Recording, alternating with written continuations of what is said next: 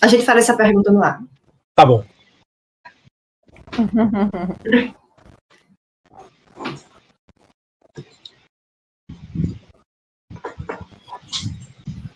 Olá, muito bom dia a todos e a todas. Sejam muito bem-vindos ao nosso bate-papo sobre a advocacia.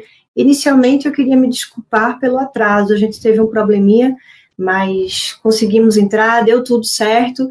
Nós estamos hoje aqui com a presença da professora Catiene, coordenadora adjunta do curso de Direito, doutor Bruno Batista, que é o presidente da OAB aqui no estado de Pernambuco, e a doutora Gisele Truzzi, que é um dos maiores nomes, se não o maior nome no Brasil no que diz respeito ao direito digital. A gente vai aguardar, a gente vai dar início, mas já já quem vai estar entrando para participar desse nosso bate-papo vai ser o doutor Felipe Santa Cruz, que é o presidente da OAB Nacional. Nesse momento, ele está dando uma entrevista em um outro programa, e assim que ele concluir, ele entra aqui para enriquecer o nosso bate-papo. A conversa vai ser sobre advocacia. Então, como é que vai funcionar a advocacia no que a gente está chamando de novo mundo, nesse mundo pós-pandemia? E, obviamente, que para bater esse papo, nada melhor do que a gente ter um grande nome na advocacia e os presidentes da OAB em âmbito nacional e aqui no estado de Pernambuco.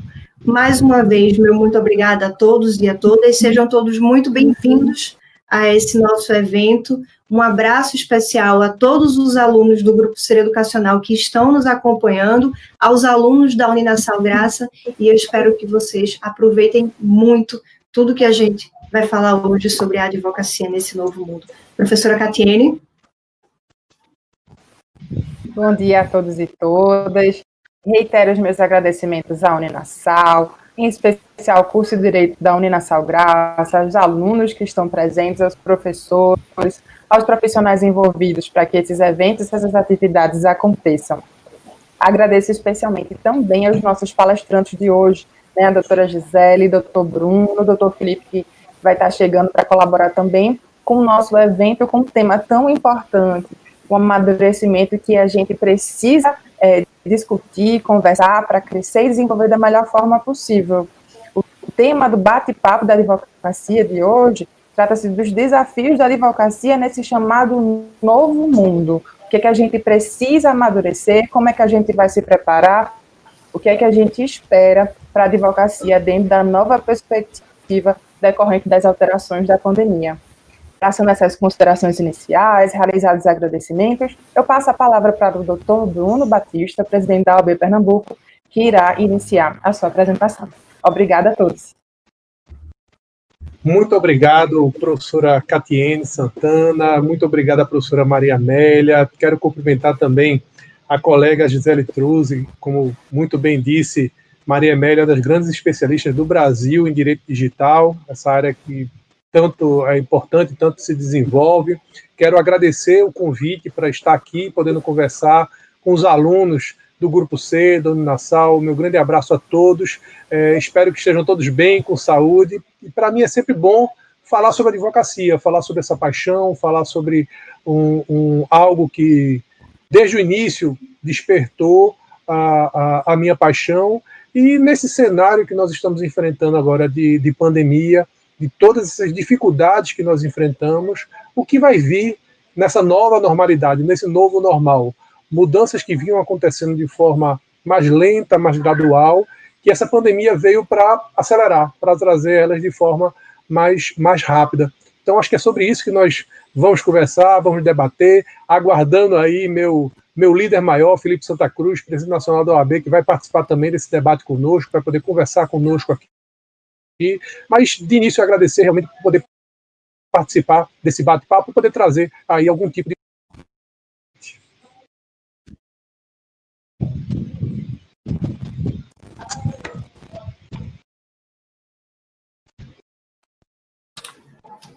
Doutor Bruno, muito obrigada por ter topado. O senhor é sempre muito parceiro da gente, da gente não apenas enquanto instituição, mas, sobretudo, falo como advogada, o senhor tem tido uma gestão brilhante à frente da, da nossa OAB aqui no estado de Pernambuco. Professora Gisele, fica à vontade.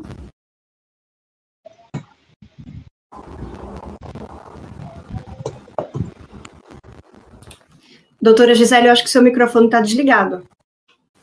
Opa, esqueci. então vamos lá de novo. Bom dia a todos que estão nos assistindo. Bom dia, professor e doutor Bruno, professora Catiene, professora Maria Amélia e a todos os alunos da Uninasal que estão aí nos assistindo pelo YouTube e as demais pessoas que estão aqui participando, eh, se interessando por esse assunto, né? Daqui a pouco o doutor Felipe vai se juntar uh, conosco aqui também para a gente conversar um pouquinho. E eu gostaria inicialmente de agradecer esse convite da Uninasal. Para mim é sempre uma honra participar desses eventos. A Uninasal tem um, um espaço reservado no nosso coração aqui em São Paulo. Gosto muito da Uninasal, dos profissionais, do pessoal aí do Nordeste. Então, para mim é sempre uma honra estar no Nordeste, mesmo que virtualmente, né? Então, gostaria de deixar meus agradecimentos aqui para vocês e dizer que me sinto muito honrada em mais uma vez participar de um evento organizado por vocês. Muito obrigada, doutora Gisele, que ano passado esteve conosco no nosso congresso Sim. sobre novas tecnologias, recebeu a comenda Tobias Barreto, Sim. super emocionante, teve uma fala brilhante. Então, quando a gente começou a idealizar esse evento hoje, pensamos logo no nome da doutora, como eu tive a oportunidade de dizê-la quando fiz o convite. Doutor Bruno, é, a gente dividiu da seguinte forma: cada palestrante pode ter uma fala inicial de 15 a 20 minutos, abordando o tema sobre advocacia nesse novo mundo, e na sequência, eu e a professora Catiene aqui vamos fazer alguns questionamentos, a gente vai ter um bate-papo, vamos interagir com os alunos, para que a gente possa entender um pouquinho sobre como vai se dar o exercício da advocacia pós-pandemia. Tá bom? Então, fique à vontade, doutor Bruno.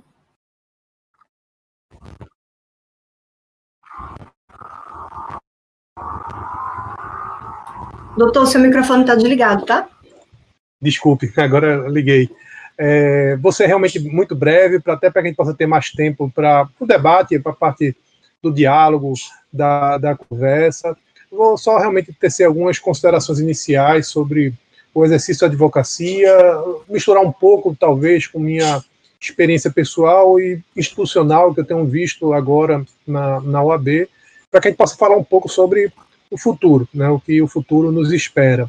É, nesse momento é, é, difícil a gente é, fazer qualquer exercício de futurologia.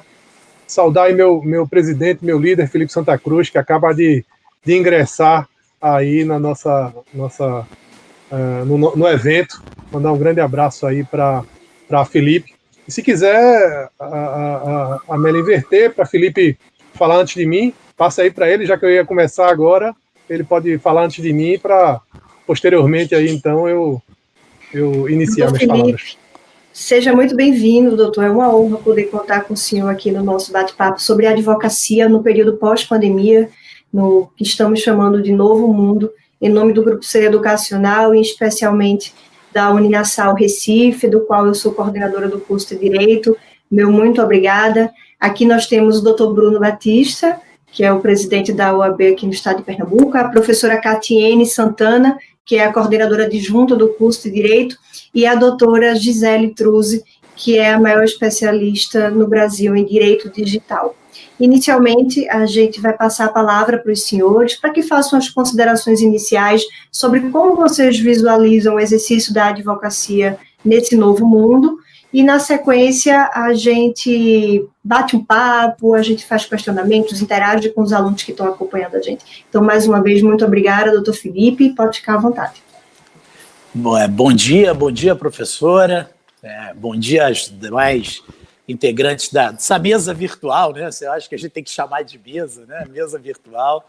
É, quero saudar com enorme carinho a advocacia de Pernambuco, na pessoa do meu irmão, do meu amigo querido Bruno Batista, que vem realizando um trabalho brilhante à frente da OAB Pernambuco, é, junto com uma diretoria que é um Dream Team, né? Uma, pessoas efetivamente comprometidas. É, dá gosto ver a OAB de Pernambuco.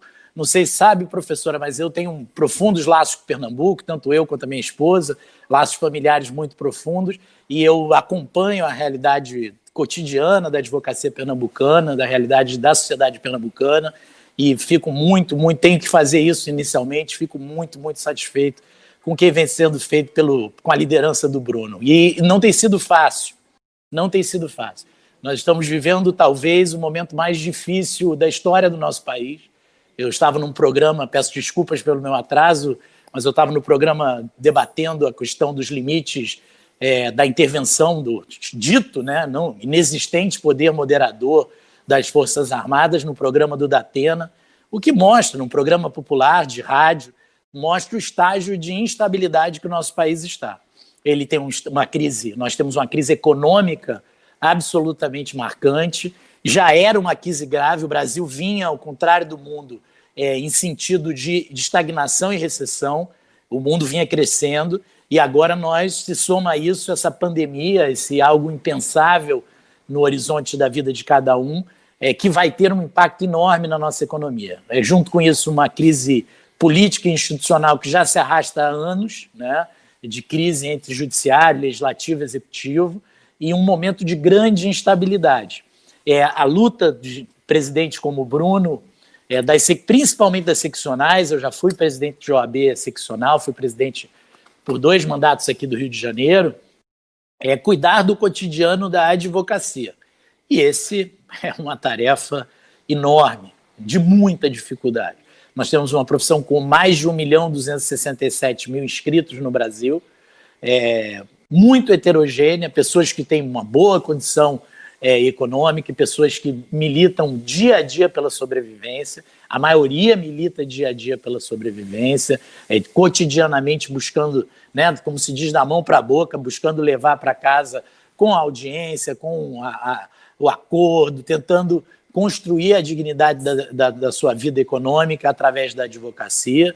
E o momento é terrível. Né? Agora, é, já entrando nesse novo paradigma de advocacia que vai nascer, eu, eu sou um otimista. Eu, eu, o dia que eu abandonar, eu fiz esse quadro inicial de preocupação, porque diz que o ideal é ser otimista a médio e longo prazo e realista no presente. Né? A análise realista do, do presente, ela, ela nos possibilita um otimismo fundamentado e não uma esperança vã, uma, um delírio em relação ao, ao futuro. Então, eu primeiro digo que é, a advocacia está conseguindo superar com todas as dificuldades esse momento, basicamente porque no, todos nós, e aí falo também o Poder Judiciário, é, ao longo do século XXI, investimos em inclusão digital. Né? Se, essa, se essa pandemia tivesse ocorrido quando eu e Bruno, acredito que eu e Bruno somos de mais ou menos da mesma idade, ali no, no segunda metade dos anos 90, quando nós começamos a atuar, é, seria uma tragédia maior ainda, porque os processos eram todos físicos. Vou dar um exemplo. Vou dar um exemplo claro. O, o Tribunal de Justiça do Rio Grande do Sul, ele tem 85% dos seus processos físicos. Lá a crise é mais grave. Nós estamos tendo que discutir com o CNJ alternativas para é, digitalização no meio dessa pandemia. E esse trabalho, de certa forma, foi feito é, pela, pelo Judiciário e pela OAB. Né? A OAB é, assumiu esse ônus, o Bruno cuida das salas, dos computadores. A OAB de Pernambuco tem uma estrutura de atendimento.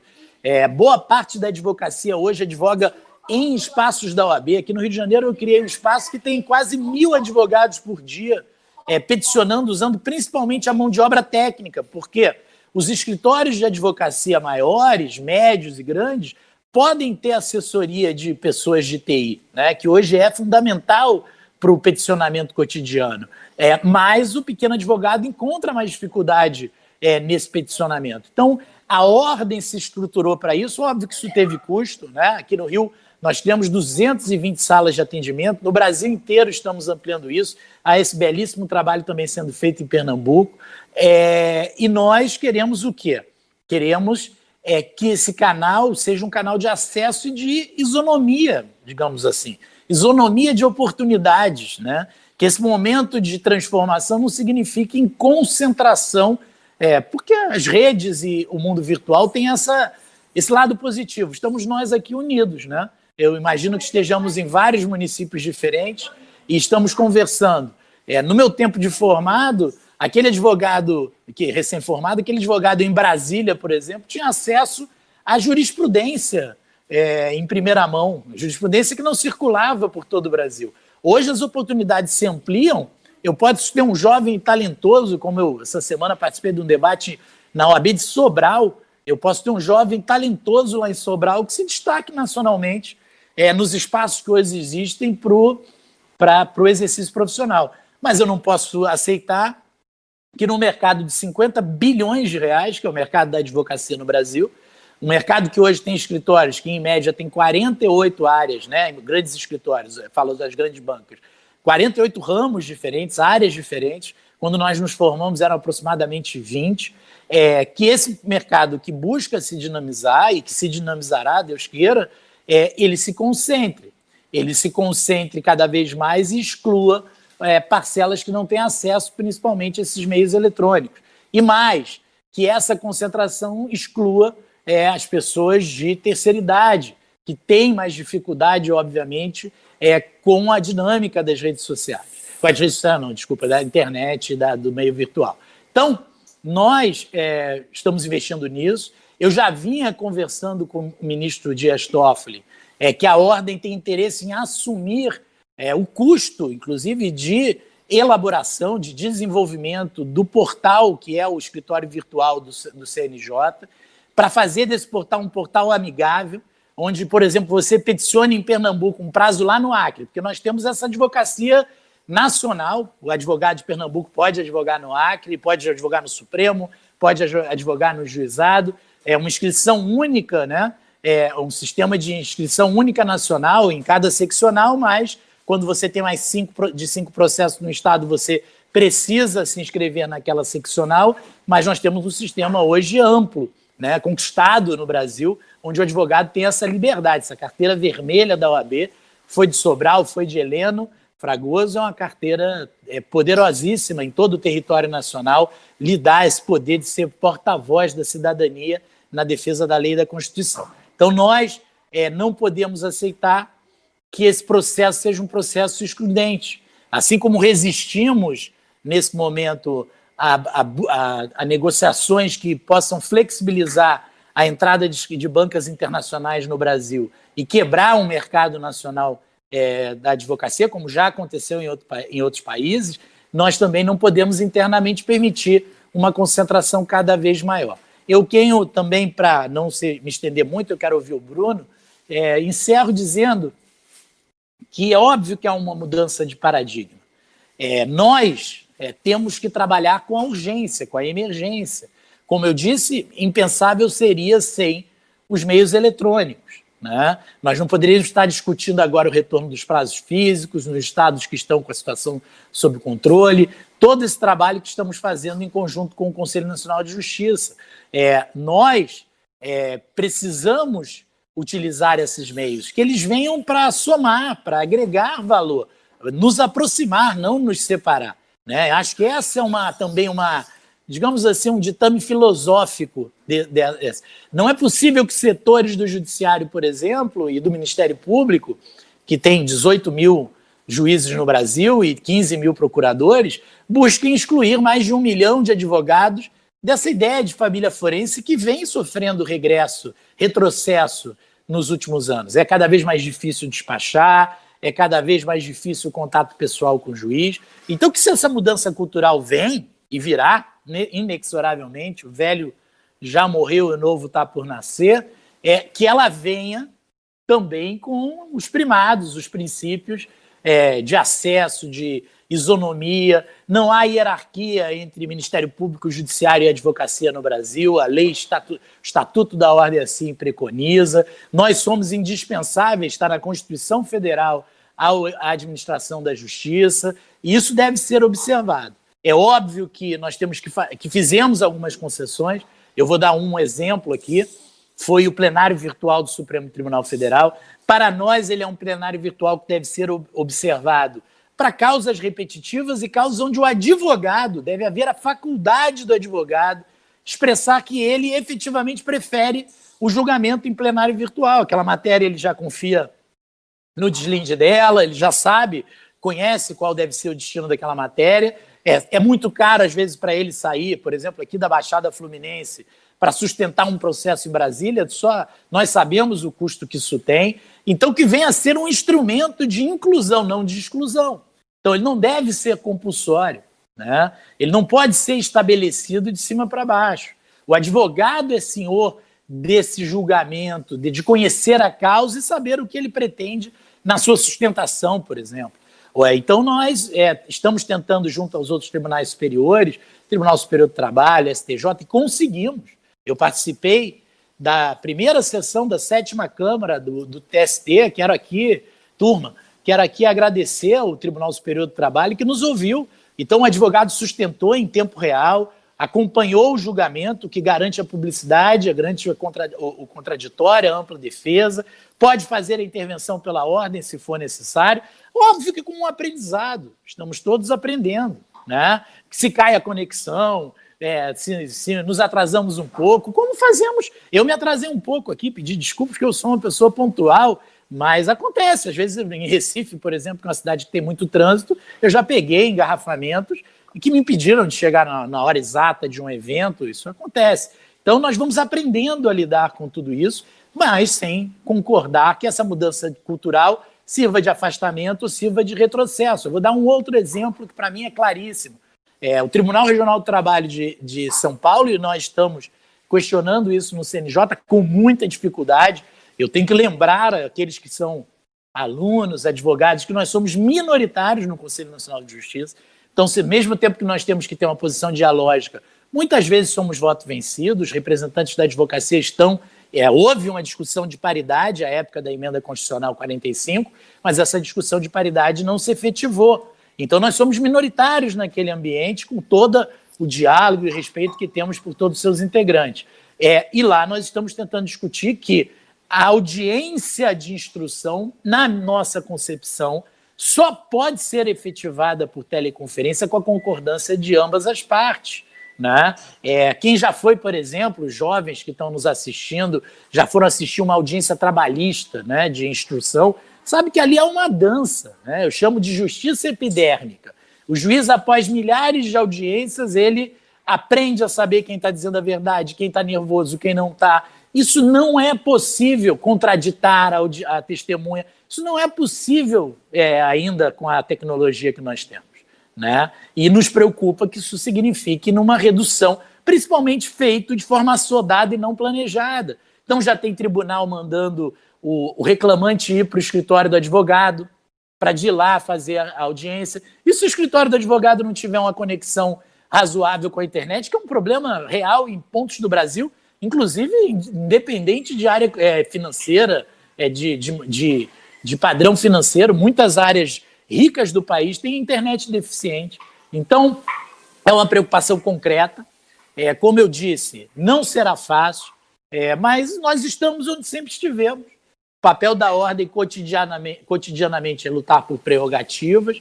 É, 95% do tempo do Dr. Bruno Batista ele lida com assuntos do exercício profissional da advocacia e também esses 5% que nós buscamos fazer, que é a defesa da sociedade, das minorias, do Estado Democrático de Direito, da democracia, porque a nossa profissão só se justifica dentro de um modelo de democracia liberal.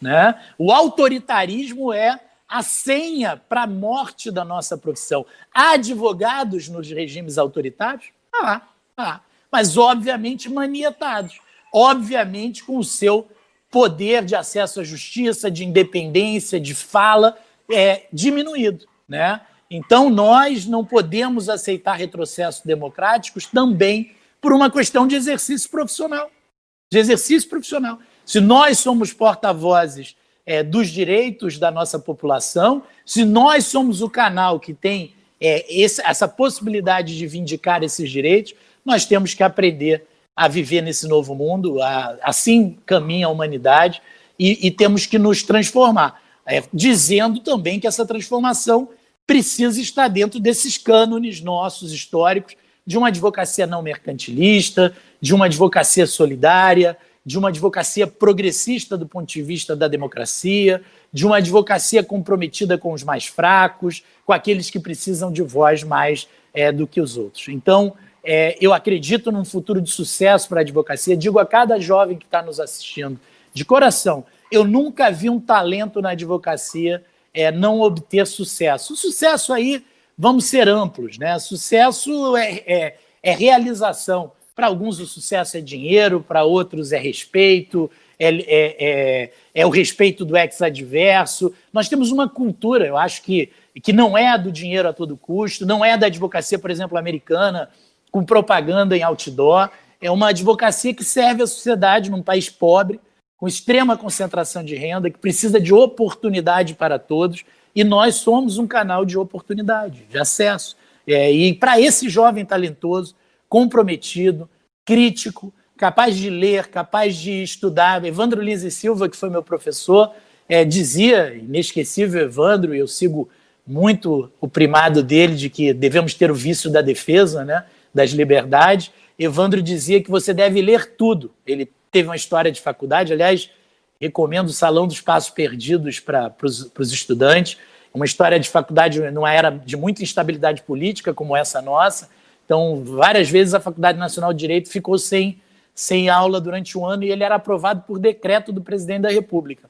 E ele aproveitou esse tempo para ler tudo, e ele dizia: leia tudo, inclusive quando sobrar tempo, livros de direito. Óbvio que é uma brincadeira, mas dizendo que o advogado precisa dessa formação ampla, precisa desse conhecimento da história, hoje precisa do conhecimento da tecnologia, precisa do conhecimento do mercado, precisa do conhecimento de, de, um pouco de conhecimento econômico, mas esse empenhado, comprometido terá sucesso é, e eu espero que também possa doar. Eu já estou aí no final da minha contribuição, possa doar também parte do seu tempo à OAB, porque como nos ensinou Eduardo Seabra Fagundes, a OAB é um fator de prestígio da advocacia e a advocacia é um fator de prestígio da OAB.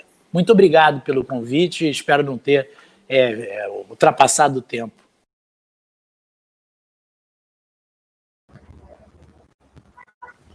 Obrigada, doutor Felipe, pelas considerações e passo a palavra para o doutor Bruno.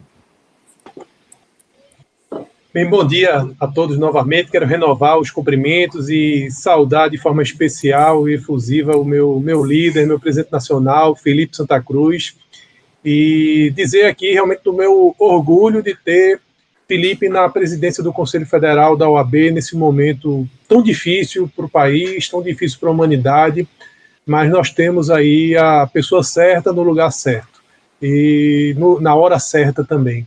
É, tanto na defesa da advocacia, como na defesa do Estado Democrático de Direito, como na defesa das instituições. Então, eu aqui agradeço, Felipe, publicamente o que você tem feito nesse. Eu sei que está sendo muito difícil para você pessoalmente, está sendo muito muito complicado, mas eu quero dizer aqui do meu orgulho, da minha satisfação de ter você na nossa liderança nesse momento, meu amigo. É realmente reconfortante para a gente ter e um orgulho para Pernambuco ter um pernambucano de sangue e de coração nesse momento, nesse desafio tão grande, se saindo tão bem, amigo. É, é uma grande, grande satisfação é, falar aos, alunos aqui, seria muito breve, somente mais para complementar ó, alguma coisa sobre, sobre essa visão da advocacia. É, essa, essa, essa pandemia é algo absolutamente inesperado. Quem no início do ano dissesse que o mundo ia parar por três, quatro meses, ou talvez mais, gente está vendo mais aí, ia ser taxado de louco. Só quem pode falar isso é Bill Gates, porque Bill Gates é milionário, falou isso há cinco anos atrás, e mesmo assim não deram crédito a ele. Então, realmente é algo absolutamente inesperado e, como eu falei há pouco, veio acelerar mudanças que já vinham acontecendo. A questão do home office, por exemplo. O home office, eu particularmente, pessoalmente, tenho uma, uma resistência pessoal ao home office, mas me obriguei a fazer isso e hoje estou acostumado. Nessa semana eu tive que sair numa reunião, numa reunião com o presidente do Tribunal de Justiça, presencial, e confesso, saí de casa louco para voltar logo, para poder fazer uma mistura de medo do que está acontecendo no, no, no, mundo da pandemia com o hábito que eu já criei de trabalhar em casa. E eu acho que todos nós estamos nesse período trabalhando ainda mais do que nós trabalhávamos nos nossos escritórios, na, nas empresas. É, tem realmente acontecido isso. As reuniões por videoconferência, as reuniões é, é, telepresenciais, é uma realidade também que já vinha começando de forma bem lenta e gradual e que a pandemia acelerou. A pandemia trouxe aí para que isso pudesse a, acontecer de forma mais rápida. Da mesma, coisa, da mesma forma, as audiências telepresenciais, que já é uma realidade, que já, já acontece, não é o futuro, já é algo do presente, as sessões virtuais dos tribunais, a gente vai, vai uh, pa passagem aéreas, viagens vão diminuir, né? Isso é uma consequência óbvia do que vem acontecendo dessa, desse novo normal, dessa nova realidade que a gente vai enfrentar.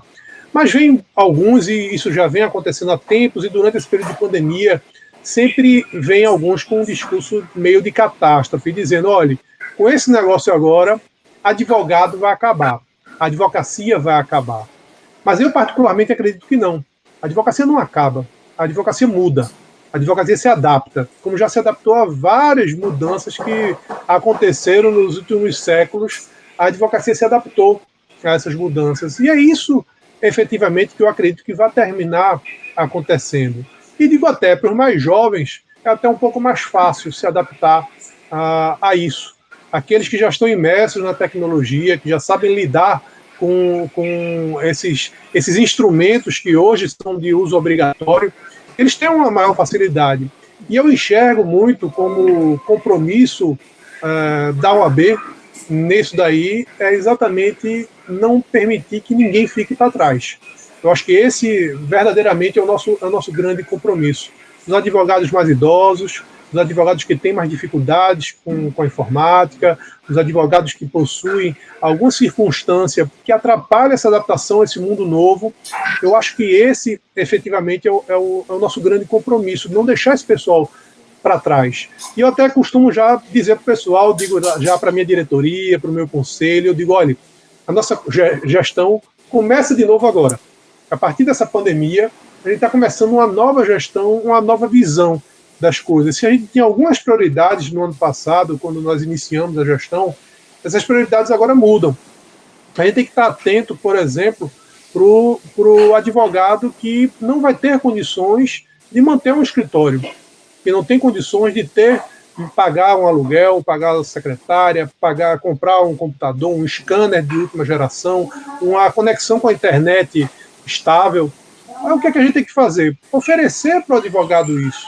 É, a gente já vem fazendo isso, a gente tem co-offices, tem 130 salas de advogados espalhadas pelo Estado, tem escritórios modelos espalhados pelas subseccionais, mas a gente tem que ampliar isso, tornar isso possível para todo e qualquer advogado que precise fazer uso disso.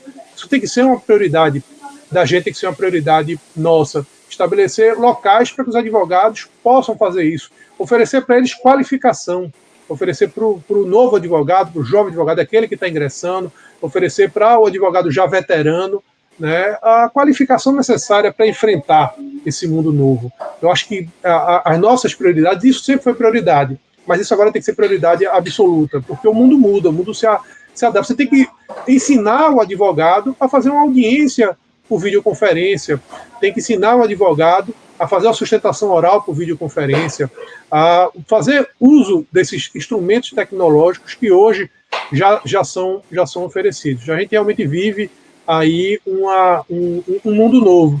E assim, eu que tenho 20 anos de advocacia, aproximadamente, a, a forma que eu fazia advocacia no início para hoje já mudou bastante.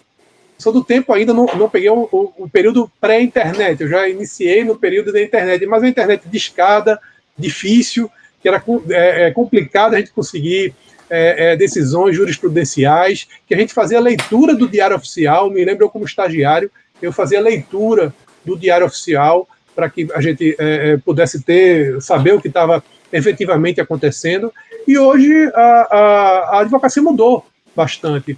É, o presidente Felipe muito bem referiu aí, a gente tinha 20 especialidades, 20 e poucas especialidades, 30, e hoje nós temos chegando quase a casa de uma centena de especialidades feitas pelas grandes bancas de advocacia. Mas eu compartilho também dessa visão otimista. Para aquela pessoa que é verdadeiramente vocacionada, para aquela pessoa que é dedicada à profissão, para aquele talento da advocacia, sempre haverá espaço. Para esse daí não vai realmente faltar espaço. E pelo contrário, um advogado aqui do interior de Pernambuco, que seja competente, que seja dedicado, ele pode ser contratado por uma grande banca, ele pode exercer a advocacia de forma autônoma para um cliente que está no Rio Grande do Sul. Porque é, é, as distâncias vão ser encurtadas, as distâncias vão ser diminuídas. Eu tenho realmente essa visão. O advogado do Ctrl V, Ctrl C, esse aí vai perder lugar para o robô. O, a, a, máquina que já está aí fazendo faz isso de forma muito mais eficiente, faz isso de forma muito mais rápida e sem erros, ou praticamente sem erros, do que no lugar do advogado. Aquele advogado que apenas copia e cola, esse aí realmente vai ter grandes dificuldades, já está tendo, e terá grandes dificuldades no futuro, em razão dessa informatização, em razão da, da, da implantação de robôs, dessas novas tecnologias. Mas para aquele que é verdadeiramente, realmente vocacionado, que busca se aperfeiçoar, pelo contrário, eu acho que o horizonte se amplia, se abrem os espaços para esse, esse colega, né, porque realmente ah, vai possibilitar com essas distâncias mais próximas, mais curtas, que ele tenha, possa ser notado, possa se destacar no meio dessa multidão. Ah, hoje nós temos uma quantidade realmente muito grande de faculdade de direito, nós temos e o exame de ordem aí Sei que a gente vai conversar daqui a pouco sobre isso, mas eu já destaco o exame de ordem é absolutamente imprescindível, já era e hoje ainda mais imprescindível em razão do realmente do grande número de faculdade de direito que nós, que, que nós temos. Uh, agora, a faculdade em si, ela não prepara advogados. Ninguém sai da faculdade preparado para ser advogado. O advogado, ele é forjado no dia a dia, na batalha, no, no aperfeiçoamento que ele procura ter, ele termina sendo construído dessa forma. E é, é, é, fundamental que a gente possa se adaptar a essa nova realidade. Eu vejo, por exemplo, que nesse cenário pós-pandêmico, nós vamos ter um número muito grande novo de ações judiciais. Se hoje os profissionais de saúde eles vêm sendo merecidamente elogiados, aplaudidos por conta da, do, do, grande trabalho que vem fazendo na linha de frente do combate ao coronavírus, ah, no, no cenário pós-pandêmico, os advogados serão absolutamente essenciais, porque várias relações jurídicas se tornaram instáveis por conta dessa situação de pandemia.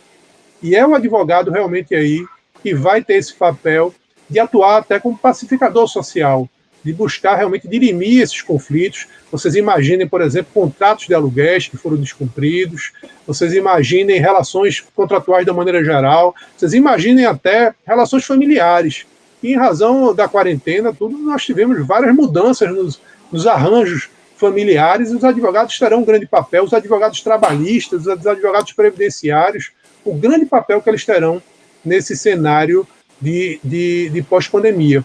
E realmente a gente tem que também se perguntar: e o judiciário está preparado para isso? Está preparado para esse número de ações? E aí eu acho que também muda um pouco o papel do advogado. Nós que somos acostumados e, e somos preparados para ser litigantes, para ser do litígio. E o, o, muitas vezes o cliente identifica o advogado bom como aquele advogado que grita, que bate na mesa, que fala alto e que a, a, muitas vezes isso até uma, meio que uma encenação, encena ser o inimigo da parte adversa.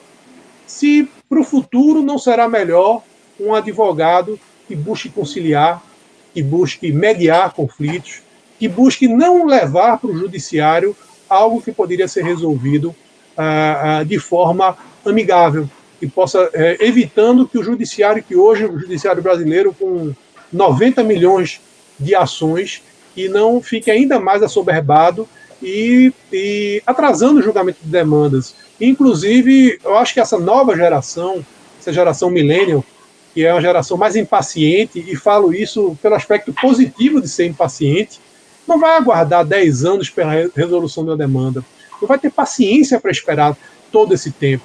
Eu tenho assim um grande entusiasmo pela, pela resolução alternativa de conflitos e do papel da advocacia nisso, de como o advogado pode, no lugar de, de estimular a, a, a litigância, evitar a, a, a, litigância, buscar mediar, buscar resolver os conflitos, é, para que isso não precise ser levado ao judiciário, levando realmente ao judiciário, claro, aqueles que efetivamente necessitem, que não possam ser resolvidos dessa forma amigável.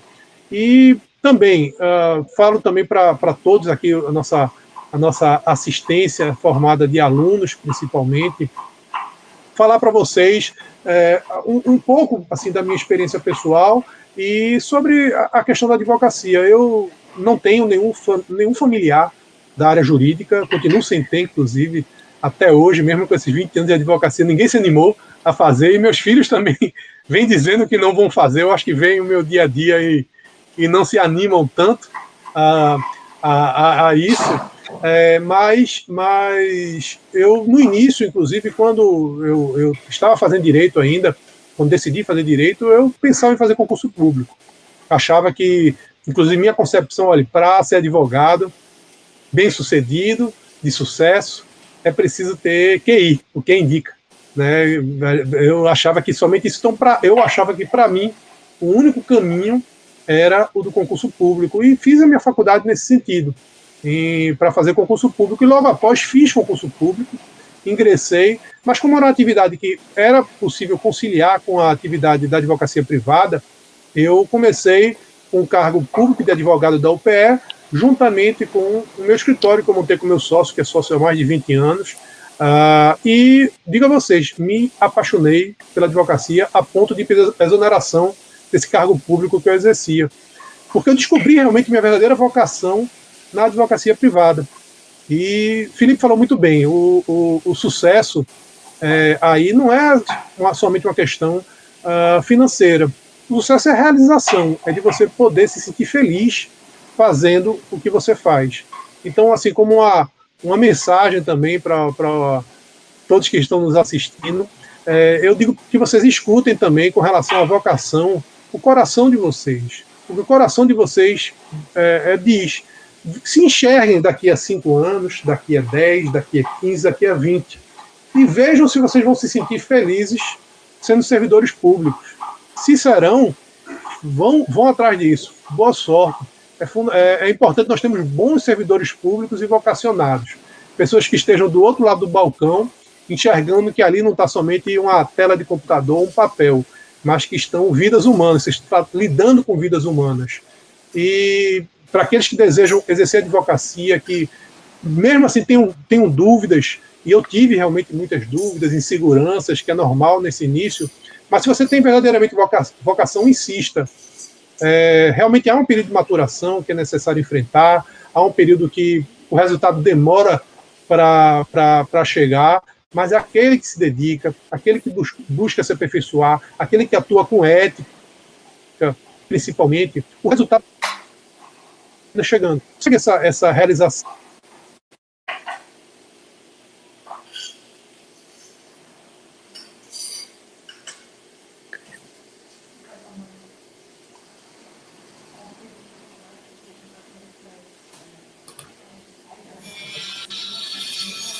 Acho que a internet do Dr. Bruno deu uma travadinha. Vocês estão conseguindo ver o Dr. Bruno? Para mim, travou aqui. Acho que travou, né? Então, vamos dar andamento. Com certeza, apenas ratificando a fala do Dr. Bruno, do Dr. Felipe, dentre outros, outros pontos, o que me chamou muito a atenção foi quando o Dr. Felipe falou que a tecnologia ela tem que servir como uma forma de incluir os advogados, ela tem que ser é, um instrumento de inclusão e não de exclusão. E com certeza a OAB ela vai exercer papel fundamental para que nesse período pós-pandemia, pós-pandêmico, para que os advogados eles possam utilizar sim a tecnologia a seu favor. Eu tomo como exemplo meu pai, doutor Felipe e doutor Bruno, se ele estiver nos ouvindo, ele é advogado, ele tem muita dificuldade em fazer um peticionamento eletrônico tem mais de 60 anos, com mais de 30 anos de formação. Ele atua na esfera criminal, e raramente, excepcionalmente, na esfera civil, mas sempre que ele precisa atuar na esfera civil, e aqui em Pernambuco nós temos o PJE para os processos na seara civil, ele tem que pedir meu auxílio, tem que pedir o auxílio da minha irmã, porque ele simplesmente não conseguiu ainda se familiarizar com, com o procedimento eletrônico, com o peticionamento eletrônico. Mas para falar um pouquinho disso, eu passo a palavra agora para a professora e doutora Gisele Trudo, que vai abordar, eu acho que, um pouquinho disso para a gente. Então, doutora, fique à vontade. Seja muito bem-vinda. Obrigada, Maria Amélia. Primeiramente, quero saudar a presença aqui do nosso presidente, doutor Felipe. É uma honra mesmo para mim fazer parte dessa mesa virtual aqui com o doutor, que tem é, nos abrilhantado representando a nossa entidade de classe, e a gente sempre precisou de muito apoio, de muita intermediação né, entre todos os segmentos aí do judiciário e da sociedade, principalmente nesse momento de crise geral que a gente enfrenta. Né? É, de fato, eu faço minhas as suas palavras e as palavras do Dr. Bruno também. Eu entendo que advogar é lidar com o imprevisto, é gerenciar urgências, é fazer acordos. Nós, advogados, temos que ter essa habilidade de ser um intercessor mesmo, ser um intermediador.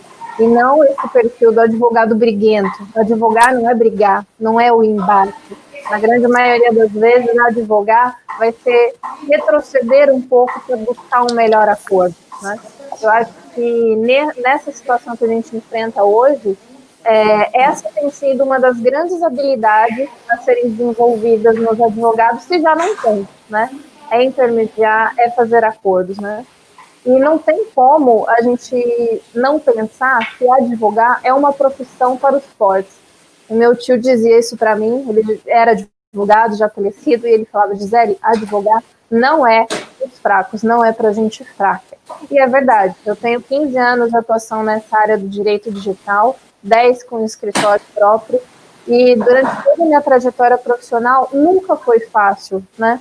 Às vezes as pessoas veem a gente dando entrevista na mídia, como o doutor Felipe muitas vezes faz, o Bruno, e as pessoas imaginam que é uma vida assim glamourosa, né? São só os louros aí, e não sabe que atrás tem todo um trabalho de bastidor, assim, hercúleo, de formiguinha, né? De muita abdicação e de muito esforço. E a nossa vida, a nossa carreira, eu falo para os meus alunos que ela não é como assim escalar uma montanha é, sempre numa constância de subida, né? Ela é como um ecocardiograma. Às vezes você está lá em cima, a hora você está lá embaixo, você entra num turbilhão, e é assim. Então, acho que o dia que o nosso dia a dia for fácil para mim, eu vou me questionar se eu estou fazendo a coisa certa, né? porque de fato é uma profissão que é para pessoas de fibra, né? A gente não, não pode se esmorecer. E são nas grandes crises em que a nossa profissão é mais solicitada. Vide agora né, o que a gente vem enfrentando no nosso país. De fato, eu também acho que advogar é trabalhar com direitos, é trabalhar com liberdades e garantias individuais. E eu entendo que isso tudo não comporta um retrocesso. Então, é muito esse, esse embate. Eu fico muito feliz e orgulhosa de também dividir dessas mesmas opiniões com vocês, né? Eu também acho que a, a tecnologia, ela veio aí para incluir, né, é, no nosso dia a dia, e não para excluir. Antigamente, a gente teve ali na, na migração do, do, PJ, PJI, não, perdão. Tem um áudio que está vazando, se alguém puder desligar o microfone. Acho que. Ah, agora acho que melhorou. É... sem problemas, sem problemas, doutor Felipe. Estamos todos em home office. Se vocês ouvirem algum barulho aqui, algum miado de gato também, não tem problema, é tudo normal. É, enfim, quando a gente teve uh, o peticionamento eletrônico lá em 2014, eu li uma estatística que quase metade da, dos advogados inscritos na OAB deixou de militar né, justamente por conta da certificação digital, que não conseguiam fazer esse peticionamento eletrônico, né. É, aos poucos isso teve que ser mudado e as pessoas foram assim entendendo nessa plataforma. E agora ainda com essa situação de migração para o home office, para o trabalho uh, remoto, a gente tem um novo momento que pode gerar também uma exclusão aí de muitos advogados. Então, que essa nossa nova imersão na tecnologia, que muita gente já está aí há muito tempo, é, não seja também uma excludente da nossa atividade. A gente tem que usar isso tudo a nosso favor, né? É, eu preparei um, um material aqui para dividir com vocês, como a gente tem é, vários alunos né, da, da Uninasal, eu pensei que talvez é, montar alguns slides mais visuais pudesse auxiliar, né, a, a compreensão. E eu queria saber se chegou aí a minha tela para vocês. Chegou? Opa. Então eu vou começar aqui. É, eu separei para a gente conversar aqui nesse momento um pouquinho do que eu mesma vivenciei nesses 15 anos de atuação na área do direito digital. É um, um pouquinho dos meus insights, das minhas ideias que eu pude presenciar na minha própria vida prática e também vendo alguns colegas, né? Então, assim, tudo isso que eu vou mostrar para vocês não é nada uma verdade pronta, né? Vocês não têm que seguir isso aqui, não é uma cartilha. É só alguma uma maneira que eu encontrei de dar algumas ideias para vocês conseguirem continuar executando o trabalho é, de advocacia de forma remota, né? Dar um pouquinho de esperança e de otimismo, como o Dr. Felipe, o Dr. Bruno falaram, que a nossa profissão ela não acabou e ela não vai acabar. O que tem que acontecer é a gente evoluir, a gente ir se moldando e se modificando, se atualizando juntamente com a tecnologia, tá? Eu dividi em dois blocos aqui, uma fala rápida, quero deixar espaço para a gente conversar. E no primeiro bloco aqui, eu vou trazer para vocês algumas quebras de paradigmas que a gente teve entre o direito e a tecnologia, entre barreiras físicas, conflitos de gerações e aquela expectativa e realidade que a gente sempre tem, né? E no segundo bloco, uh, algumas ideias de novas formas de trabalho para o profissional da nossa área. O que, que a gente já tem disponível é, para o nosso dia a dia, em termos de infraestrutura, de espaço físico, de tecnologia e de meios virtuais. Como a gente pode continuar executando o nosso trabalho? Porque vejam, é, a gente não vai voltar para o normal. Esse normal, ele já acabou. Até porque eu acho que ele não era muito normal assim, né? A vida frenética que a gente estava vivendo não, também não estava saudável. Então a gente precisa arrumar meios de desenvolver o nosso trabalho de maneira mais equilibrada e saudável e eficaz também para todo mundo, tá? Então a gente primeiramente começou a ter uma quebra de barreiras físicas, isso já antes da pandemia, ainda mais agora, né? Então, antigamente a gente tinha aquela ideia de que para ser um advogado você precisava ter um escritório, né, uma, um espaço físico, uma sede e essa era a segunda pergunta que as pessoas te faziam depois do o que, que você faz? Aí você dizia, sou advogado. Aí já vinha na sequência, onde é seu escritório? E aquele novo profissional que começou no mercado, que muitas vezes uh, dividia uma sala com um colega ou com um professor de faculdade, engasgava nessa hora. Porque para ele, não ter uma sede física era ser menos advogado. E isso quebrou veio se quebrando com o tempo, principalmente agora. Então, a gente vive uma situação agora que não tem mais necessidade de se ter uma grande sede de escritório de advocacia, ostentando luxo, aquele sofá de couro, um tapete importado, né, para impressionar clientes. Tá tudo fechado. Para que isso tudo, não é? Então, a gente teve que migrar para o virtual. Migramos agora na atualidade para o digital. Quem já trabalhava assim não sentiu tanto, mas quem teve que virar essa chave da noite para o dia se viu meio perdido. Então agora não é mais o momento da gente ter grandes espaços físicos e luxuosos e ostentação. A gente pode economizar com esse lado e investir esse valor em conhecimento, em pagar cursos de desenvolvimento profissional, de aprimoramento para o nosso conhecimento, é, pagar um profissional para te auxiliar no trabalho do seu dia a dia, um assistente, até outros cursos que não necessariamente têm a ver com a advocacia, mas que podem te agregar muito no desenvolvimento do seu trabalho, como, por exemplo, um curso de oratória, um curso de teatro. É, sempre recomendo isso para os meus alunos, ainda mais agora, nessa situação em que a gente precisa se saber comunicar, a gente precisa se fazer entender, melhor dizendo, a gente precisa conseguir comunicar, passar expressão, passar empatia. E a gente vai ter que fazer isso através dos meios digitais. Não temos mais o cara a cara. Então, está na hora da gente agregar conhecimento, investir em conhecimento e em pessoas para a gente continuar exercendo o nosso trabalho da melhor forma.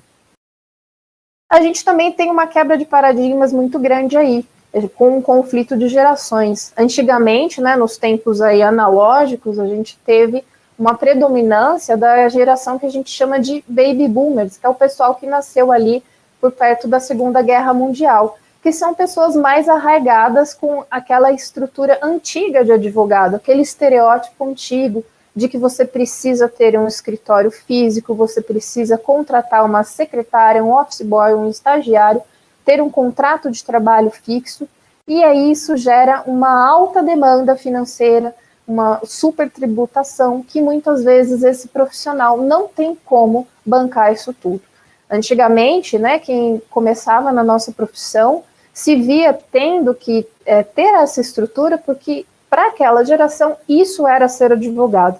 Né? A gente pensa que era um mindset, um estereótipo que foi colocado na nossa cabeça que se você não preencher esse checklist, você não é advogado. E aí esse profissional se vê criando toda essa estrutura e sentado lá na sua mesa, parado, olhando, esperando o cliente cair do céu, tendo uma alta conta para bancar. Não dá mais para a gente ter esse tipo de situação. E aí então veio o pessoal da geração Y, a turma que está aí já na faixa dos 30 anos, em média, que não tem mais esse apego com questões de infraestrutura física, com questões materiais. Então, é um pessoal que tem uma flexibilidade de trabalho muito maior, está acostumado a trabalhar remotamente, eles usam muitos aplicativos, eles lidam com a economia colaborativa, com o trabalho em grupo, então eles já se é, flexibilizaram muito não só em termos de pensamento, mas também em formatos de trabalho. E aí, é quando a gente coloca profissionais dessas duas gerações para trabalhar em conjunto, a gente tem uma combustão, né, um incêndio, porque é um conflito muito grande. E os dois têm a ganhar se eles conseguirem conviver entre si. E é assim que eu vejo o nosso direito hoje em dia com a tecnologia a gente precisa pegar a parte boa de cada uma dessas gerações, né, de cada uma desses lados, e adaptar e usar isso a nosso favor para o nosso trabalho. O direito também precisa evoluir. Nossa profissão é muito antiga, mas é preciso que a gente consiga deixar essas amarras de gerações anteriores para conseguir fazer o nosso trabalho em ser impulsionado e gerar é, relações jurídicas mais saudáveis, relações sociais mais saudáveis. E é esse que vai ser o papel de vocês, os novos advogados aí dessa nova geração. E a gente também tem aquele cenário né, de expectativa e realidade. Quando o pessoal começou a falar em advocacia digital, em direito digital, quando eu estava lá na faculdade entregando o meu TCC em 2004 e eu resolvi escrever sobre crimes eletrônicos, eu fui chamada de louca, né? Porque não se falava muito nesse assunto naquela época. Mas hoje é isso que a gente vive. E quando o profissional começa a trabalhar com tecnologia, misturar direito e tecnologia, a gente tem essa ideia de que o nosso dia a dia vai ser a vida do Tom Cruise no filme Minority Report, né? Você vai ter várias telas imensas aí que você vai passar para lá e para cá com touchscreen. E não é bem assim, né? Na maioria das vezes a nossa realidade é a desse sujeito aqui que está do lado direito da tela de vocês, né? a gente não consegue fazer os nossos sistemas operacionais conversarem, a gente tem sistemas de peticionamento eletrônico diferentes. Aqui no estado de São Paulo é o ESAG, aí em Pernambuco é o PJE, e assim vai indo. A gente tem que se adequar a cada realidade de cada sistema de peticionamento, de cada aplicativo que a gente usa, e aí a gente tem que conversar com o cliente no WhatsApp, ou no Telegram, ou é no e-mail, e na rede social. E agora, meu Deus, como é que eu faço? E muitas vezes a gente acaba quebrando o óculos, querendo quebrar o computador, porque é uma demanda muito grande à nossa volta e a gente não está preparado e muitas vezes também não temos como suportar toda essa pressão. Então aí é hora também do profissional impor limites, impor suas condições, pensar em um processo de atendimento de cliente, como que ele vai trabalhar, qual que é a melhor forma para ele trabalhar dentro desse contexto tecnológico e quais as exceções que ele pode abrir para os seus clientes. Então, não é ele que vai se adaptar a cada tipo de cliente. Os clientes vão ter que se adequar ao sistema de atendimento dele dentro dessa nova realidade tecnológica que a gente já tem agora. E aí ele vai fazendo algumas exceções e concessões para os clientes dele, senão a gente vai ficar doido, né? E agora, para nossa uh, profissão, né, além da gente ter que gerenciar urgências e imprevistos, acho que advogar é muito dessa arte, a gente também tem que gerenciar as ansiedades dos nossos clientes. Tá todo mundo ali na quarentena, no isolamento, e muitas vezes isso gera uma ansiedade ainda maior. E o cliente passa isso para a gente. A gente tem que saber medir isso para que isso não afete também o nosso trabalho. Né? A gente tem que ter limite também. E aí a gente passou a ter, então, dentro desse novo contexto tecnológico, novas formas de trabalho para esses novos advogados que resolveram uh, se modificar, se atualizar. A gente não precisa mais ter uma sede própria, gigantesca, pagando um aluguel extremamente caro. A gente tem coworkings, né, que são espaços compartilhados de trabalho, eles podem ser pagos ou gratuitos, e ali tem vários profissionais que podem trabalhar em uma sala coletiva, cada um na sua máquina, ou em salas individualizadas.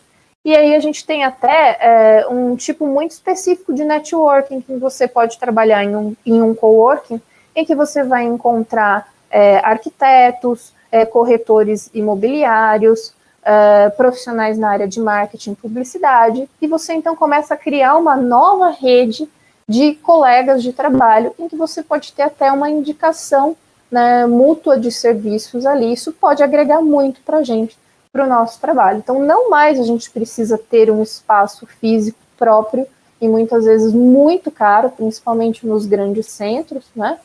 É, e ter uma alta demanda de custo para isso, sendo que na maioria das vezes você não vai conseguir ter esse retorno. A gente também tem um formato que já era utilizado há muito tempo, que seria compartilhar sala e escritório. Você divide uma sala com o seu colega, ou um grupo de, de amigos até em áreas é, profissionais diferentes que compartilham os custos dividindo um único ambiente. Muitas vezes duas ou três salas individualizadas, mas com uma única sala de reunião. Sala de reunião a gente sabe que é sempre subutilizada dentro de um escritório de advocacia, e assim você consegue gerenciar melhor sua vida financeira. E o um novo formato, não tão novo assim, né, mas por conta ainda da pandemia, é de um escritório virtual, em que você de fato não tem uma sede física, né, fixa, mas sim você tem um endereço físico comercial que você pode utilizar, é, divulgar para os seus clientes, usar isso nas suas identidades visuais tranquilamente. Você tem um atendimento telefônico e esse escritório virtual faz esse atendimento telefônico para você e redireciona para o telefone que você indicar. Então você pode trabalhar de qualquer lugar, da sua casa, da beira da, da praia aí da Boa Viagem, em Recife, em qualquer ponto que você tenha uma conexão de internet, você pode trabalhar e você vai atender essas chamadas telefônicas que te redirecionarem. E aí você paga uh, por hora de uso quando você precisar usar uma sala de reunião. Então é um formato super econômico, perfeito para essa situação que a gente está nesse momento, em que não estamos usando espaços físicos, não é? Então você pode ter um formato muito mais econômico dessa maneira. E aí usar todos os seus documentos em nuvem, colocar tudo isso numa cloud para você acessar de qualquer lugar. Então, pensando nas tecnologias que a gente já tem disponíveis hoje em dia, a gente já tem o peticionamento eletrônico, como eu falei para vocês, desde 2014, se não me falha a memória, é, onde aí muitos advogados já foram excluídos né, de um sistema de trabalho digital, e aí a OAB vem fazendo um forte trabalho de adequação desses profissionais para que eles não deixem de militar. Então a gente já foi obrigado a é, entrar no mundo mais tecnológico aí desde 2014. Então já temos uns seis anos aí de digitalização dos processos para a gente entrar nessa nova fase do nosso trabalho.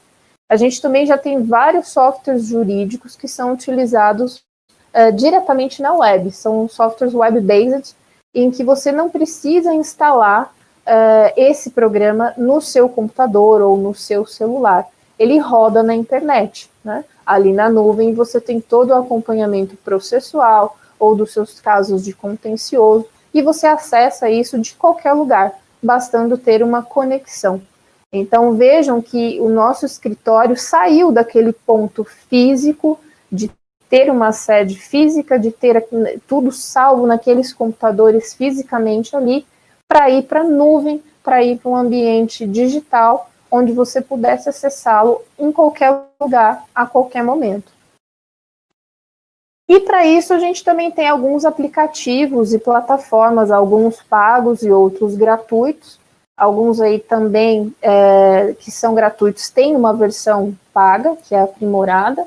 Isso não é uma lista é, taxativa, tá? É só um exemplo para vocês verem o que, que a gente já tem na mão e a gente pode se beneficiar em muito desses apps, dessas plataformas. Então, o Google Agenda você pode sincronizar ali com os seus prazos e salvar tudo ali, marcar suas reuniões online, colocar lembrete para o seu cliente ali também para ele não esquecer. Tem um app que chama o Legal Cloud, que é para contagem de prazos processuais, para a gente não se complicar ali na contagem de prazo, você pode usar essa plataforma. Ela tem uma versão gratuita e isso te ajuda a conferir se aquele prazo que você marcou está correto. A gente tem o Zoom, que é uma plataforma para uso uh, para reuniões online, né, para videoconferências. Ele teve um problema de vazamento de dados aí logo no início da pandemia, mas pelo que a própria plataforma diz, isso já foi corrigido. E lembrando que o Zoom também tem uma versão paga. Então, pensem que se vocês forem utilizar alguma tecnologia específica para trabalho, vale verificar a versão paga dessa tecnologia. Muitos aplicativos é, custam bem barato se comparado com soluções gratuitas, e essa versão paga possibilita que você tenha uma segurança muito maior, que você tenha criptografia e tudo mais. Então acaba sendo muito mais viável você usar um app pago é, para trabalho do que um app totalmente gratuito, tá? O Google Hangouts, Google Meets, que é o que a gente está usando aqui agora, vejam só também, né? É mais uma forma da gente migrar as nossas reuniões, os nossos eventos para o mundo online. O WhatsApp, Telegram, o Confid e o Signal são aplicativos de mensagem em que você pode conversar ali com seus clientes, montar um grupo, uma lista de distribuição para ter contato com profissionais específicos ou com seus clientes para manter essa relação ali é, acesa, vamos dizer. É, você não pode simplesmente, porque agora estamos em pandemia, simplesmente esquecer dos seus clientes, não se comunicar com eles. A gente precisa achar um meio de manter um contato com eles. Então, é interessante você, às vezes, montar uma lista, é, seja no Telegram ou no WhatsApp, com uh, todos os seus clientes e, de vez em quando, uma vez por semana, a cada 15 dias, uma vez por mês, você mandar alguma mensagem por ali, uh, um texto, um artigo que você redija. Então, lembre-se, quem não é visto não é lembrado dentro do mundo tecnológico. Então, uh, mostre para os seus clientes e potenciais clientes que você está ali disponível, sim, nas plataformas digitais. E o Telegram, o Confid e o Signal são apps de mensagem que possibilitam que vocês uh, coloquem tempos de duração para aquele conteúdo aparecer na tela da outra pessoa que recebe a mensagem. Então, você configura formas de apagamento seguro desse material que você está conversando com a outra pessoa. Pode ser que você está tratando de um caso extremamente uh, sigiloso e você precisa ter essa confidencialidade aí uh, segura. Então, é uma maneira de você fazer isso também. E ali embaixo a gente tem o Dropbox e o Google Drive, que são uh, ferramentas de nuvem, né, de cloud computing, e que você pode colocar ali as suas pastas de trabalho, ou todo o seu diretório, né, os seus arquivos, e trabalhar remotamente, de qualquer lugar. Você não precisa mais armazenar os seus documentos no seu computador ali diretamente. Tá? Então você pode colocar na nuvem e acessar isso de qualquer lugar. O Dropbox tem também uma versão paga, né, que vale a pena vocês verificarem caso escolham essa plataforma para trabalhar. As versões pagas acabam valendo a pena o investimento, porque tem uma camada de segurança muito maior ali, tá? Então, essas são apenas algumas dicas que a gente pode e deve fazer uso do nosso trabalho como advogado nessa nova era digital outras uh, sugestões de tecnologias que já estão disponíveis para a gente nessas plataformas. Vocês lembram de notificação extrajudicial por cartório? Talvez alguém aí, algum aluno que tenha estagiado em algum escritório uh, antes da pandemia entrar, já tenha feito alguma notificação extrajudicial por cartório de notas. Hoje em dia a gente não faz mais isso aqui, tá? Isso é coisa velha, já é passado. A gente notifica extrajudicialmente tudo por e-mail. Um e-mail com um aviso de leitura. E esse aviso de leitura, ele é dado para você como se fosse um AR digital. Então você encaminha esse e-mail através de uma plataforma específica. Aí eu coloquei como um exemplo para vocês o site da Green Sign, só como dica. É, e através dessa plataforma, seu e-mail é enviado para o destinatário. E quando esse sujeito abrir o e-mail, você recebe um comprovante de abertura da mensagem, sem que ele tenha que clicar em qualquer coisa. Então, isso é muito importante para a gente, porque essa comprovação de abertura da mensagem é o nosso AR digital. Vai ser o nosso comprovante de que aquele sujeito viu o seu e-mail. Então, o seu prazo de notificação ali para a resposta dessa pessoa começa a contar a partir desse momento, tá? Uma outra dica de um outro site que aqui eu também uso, que é para é, captação de provas eletrônicas. Supondo que você tenha um cliente com um conteúdo que está exposto na internet, em um site ou em uma rede social, e isso está lá abertamente divulgado na internet, algo que não deveria estar online, assim, exposto ao público. Você pode fazer uma coleta dessa prova eletrônica de maneira segura usando a tecnologia de blockchain. Você não precisa mais obrigatoriamente fazer uma ata notarial para isso. Você pode fazer, se quiser, é sempre válida, é importante, principalmente para processos judiciais. Mas, dependendo da situação, você não tem tempo para conseguir fazer essa ata ou essa ata sai muito cara. Aqui em São Paulo, uma ata notarial é muito mais cara do que em Recife. Eu vi com uma colega minha que trabalha em Recife, e parece que uma ata notarial sai em média 70 reais. Aqui em São Paulo, uma ata notarial não fica por menos de 300, 400 reais. E aí, quanto mais páginas você acrescentar, mais prints você acrescentar, mais caro vai ficar. Então, dependendo do cliente, dependendo da situação e dependendo da finalidade para qual você precisa dessa prova, é, uma captação por um site que usa blockchain pode ser eficaz. O blockchain já é utilizado como meio de prova de autoria e integridade no judiciário. Há pareceres é, a, dizendo sobre essa validade jurídica do blockchain no TJ de São Paulo aqui, por exemplo tá? Então vocês conseguem encontrar decisões judiciais que já validam esse tipo de tecnologia.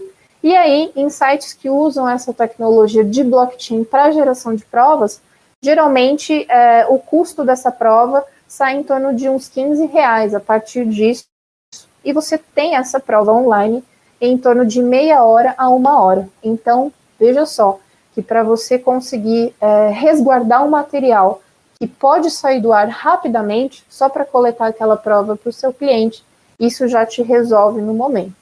Então vejam quanto já mudou o nosso mundo.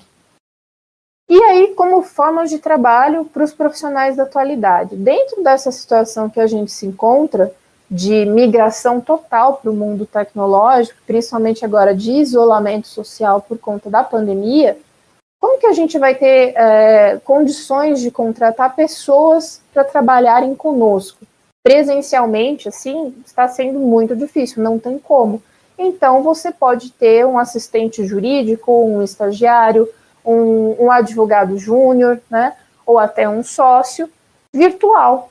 Você faz um contrato com essa pessoa e aí você define condições de trabalho, uh, horários estimados de trabalho, ou demandas. Você pode pagar essa pessoa por demanda. Então é muito comum agora a gente começar a ver a figura de um assistente jurídico virtual, em que você não vai mais pagar um determinado salário para aquela pessoa fixo todo mês, mas você pode combinar com ela determinados valores para atividades específicas que ela desenvolva para você. E aí você assina um termo de confidencialidade com ela para que você tenha aí garantido de que todas aquelas informações que ela acessar do seu escritório, dos seus clientes, é, isso não corra um risco de vazamento, ok? E a gente também tem as redes sociais como novos, não tão novos assim, né, mas novos espaços para o nosso networking. Agora estamos todos aí em home office e tem sido cada vez mais comum a gente utilizar as redes sociais ou os grupos nos aplicativos de mensagem para a gente se comunicar com outros colegas de trabalho, tirar uma dúvida, pedir um socorro, perguntar quem tem alguma jurisprudência sobre um determinado assunto específico. Então, essa colaboração online entre os profissionais tem sido cada vez maior. E então, a gente já chegando aqui para o final, acho que uh, deu para vocês perceberem como a gente pode usar a tecnologia como um facilitador de serviços e agregador de pessoas. A tecnologia ela não pode ser vista como um inimigo ao advogado. O robô ele não vai tirar o nosso lugar.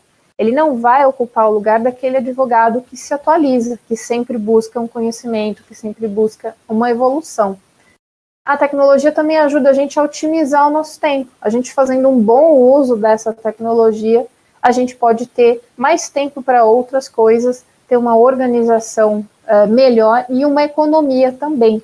Vocês viram as formas de trabalho aí, os custos que podem ser reduzidos com o uso dessa tecnologia. Ela é mais fácil de acessar, você pode colocar ali toda a sua rede na nuvem, seus documentos em nuvem, e poder usar isso de qualquer lugar. Até lá, quando você precisar ir ao fórum, quando a gente puder voltar a ir ao fórum novamente, você pode ir na sala da OAB e acessar o seu Dropbox, o seu Google Drive ali e usar aquele seu modelo de petição que você já tem com o seu timbre salvo. Não precisa mais estar num espaço físico, no seu escritório, no seu computador, para conseguir acessar aquele conteúdo. E com isso, a gente usando a tecnologia a nosso favor e não se tornando refém dela, a gente consegue ter uma melhor qualidade de vida, que eu acho que é o nosso grande objetivo, né? Ter mais tempo para as coisas que são prioritárias para a gente, ter uma qualidade de vida, ter um equilíbrio maior dentro da nossa vida profissional e da nossa vida pessoal. Então, a minha ideia aqui era trazer esses insights, trazer essas inspirações para vocês ficarem aí pensando, pipocando na cabeça, o que, que a gente pode fazer de diferente, naquilo que a gente pode agregar ao nosso trabalho e pensar fora da caixa. Ser advogado hoje em dia não é mais ser aquele advogado de 10, 20, 30 anos atrás. O perfil do advogado mudou. A gente não tem que entrar em, em um estereótipo de advogado para ser um advogado de sucesso.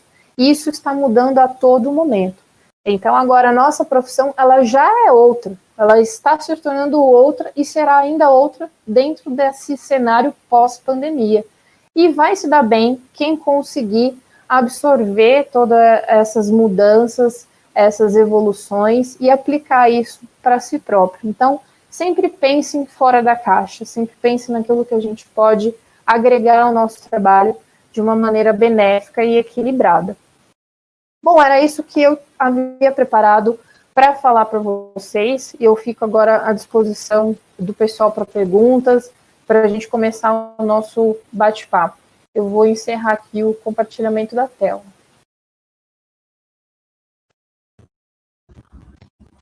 Obrigada, doutora Gisele, pelas excelentes é, contribuições, contribuições dicas fantásticas, né? Na, na realidade, uma fala de literalmente como sair da caixinha, como visualizar as tecnologias favorecendo o exercício da advocacia, mitigando por uma vez aquela visão de que a, o desenvolvimento tecnológico vai vir para dificultar ou para findar a atuação do advogado. Pelo contrário, a gente está vendo, visualizando e podemos constatar várias ferramentas que estão hoje facilitando né, a atuação do advogado com mecanismos que aprimoram e desenvolvem tanto o exercício em si quanto o contato o advogado os seus clientes. Muito obrigada, doutora Gisele, pelas dicas. Tenho certeza que os alunos e os, todos os espectadores desse, desse nosso bate-papo saíram muito mais ricos né, com essas dicas de programas e de atividades que facilitam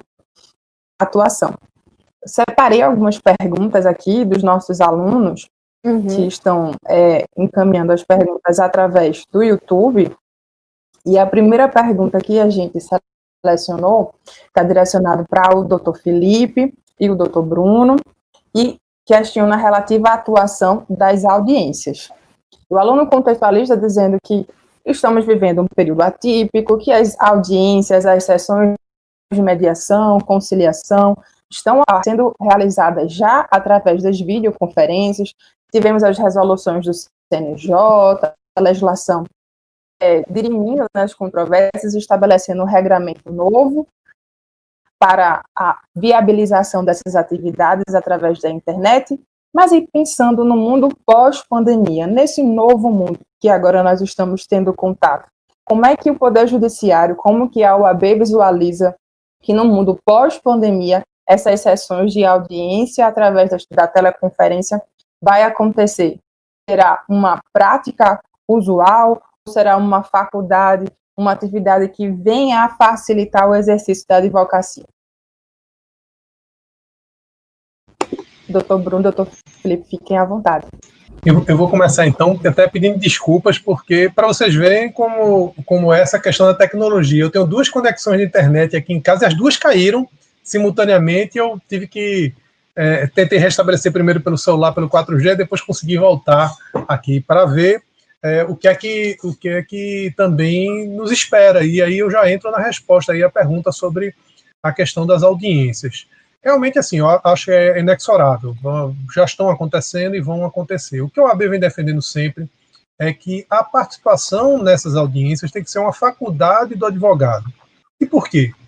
Imagine, por exemplo, alguém que não disponha de uma conexão de internet estável, que não disponha do equipamento necessário. Ou ainda mais, você imagine um, um porque vai ser muito, é muito fácil. O juiz está na sua casa com seu computador, com a conexão na internet, o promotor idem, e o advogado vai ter que providenciar, além da sua, o do seu cliente, das testemunhas, vai levar para sua casa, para fazer aglomeração na sua casa. Não pode realmente ser dessa forma, tem que ser uma faculdade. E outra coisa também é o seguinte: é a própria proteção da prova testemunhal. Estou aqui conversando com vocês. Quem garante que não tem aqui do meu lado alguém me obrigando a falar alguma coisa, um teleprompter aqui que eu tenho que ler o que eu estou falando. Não tem como se garantir essa, essa incolumidade da prova testemunhal. Então, é, é tudo muito novo, é tudo a gente está ainda vivendo com isso, aprendendo com isso, mas eu acho que nesse início a segurança é que isso seja feito de forma é, é, facultativa, somente acontecer audiência se os advogados de todas as partes concordarem com a realização dessa audiência de forma telepresencial, se não, se coloca ela mais na frente de forma presencial. Com relação às sessões de julgamento, é, eu também acho que é algo é, é, que veio para ficar, acho que vai permanecer dessa forma. Um ponto que a OAB vem defendendo, e eu acho que tem que ser muito enfático, é o seguinte: é o direito à realização da sustentação oral e também da, da possibilidade do advogado levantar uma questão de ordem. Porque não é só a sustentação oral, porque quando se falou logo nisso do direito à sustentação oral, o Supremo Tribunal Federal decidiu que em sessões por videoconferência, o advogado gravaria um vídeo ou um áudio da sua sustentação oral, encaminharia e aí os ministros a, a, assistiriam. Para mim não funciona esse, esse formato. Primeiro porque não é uma sustentação oral. Para mim isso é um memorial em vídeo ou em áudio. Então, e você não tem nenhuma garantia de que estão assistindo verdadeiramente a sua, a sua sustentação.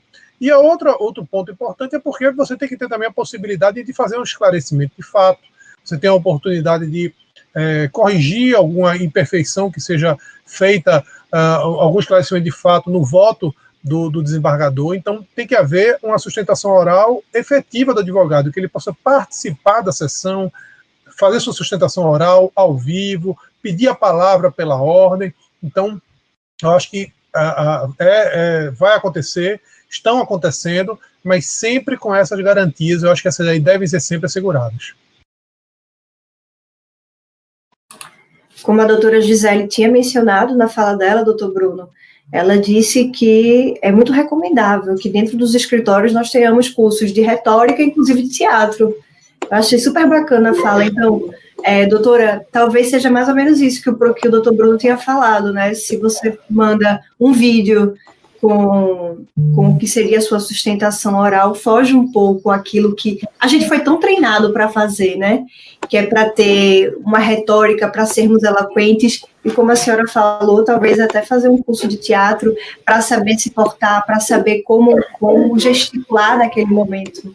Uhum. Vezes a gente, a gente, a gente vem a perder exatamente esse detalhe, né?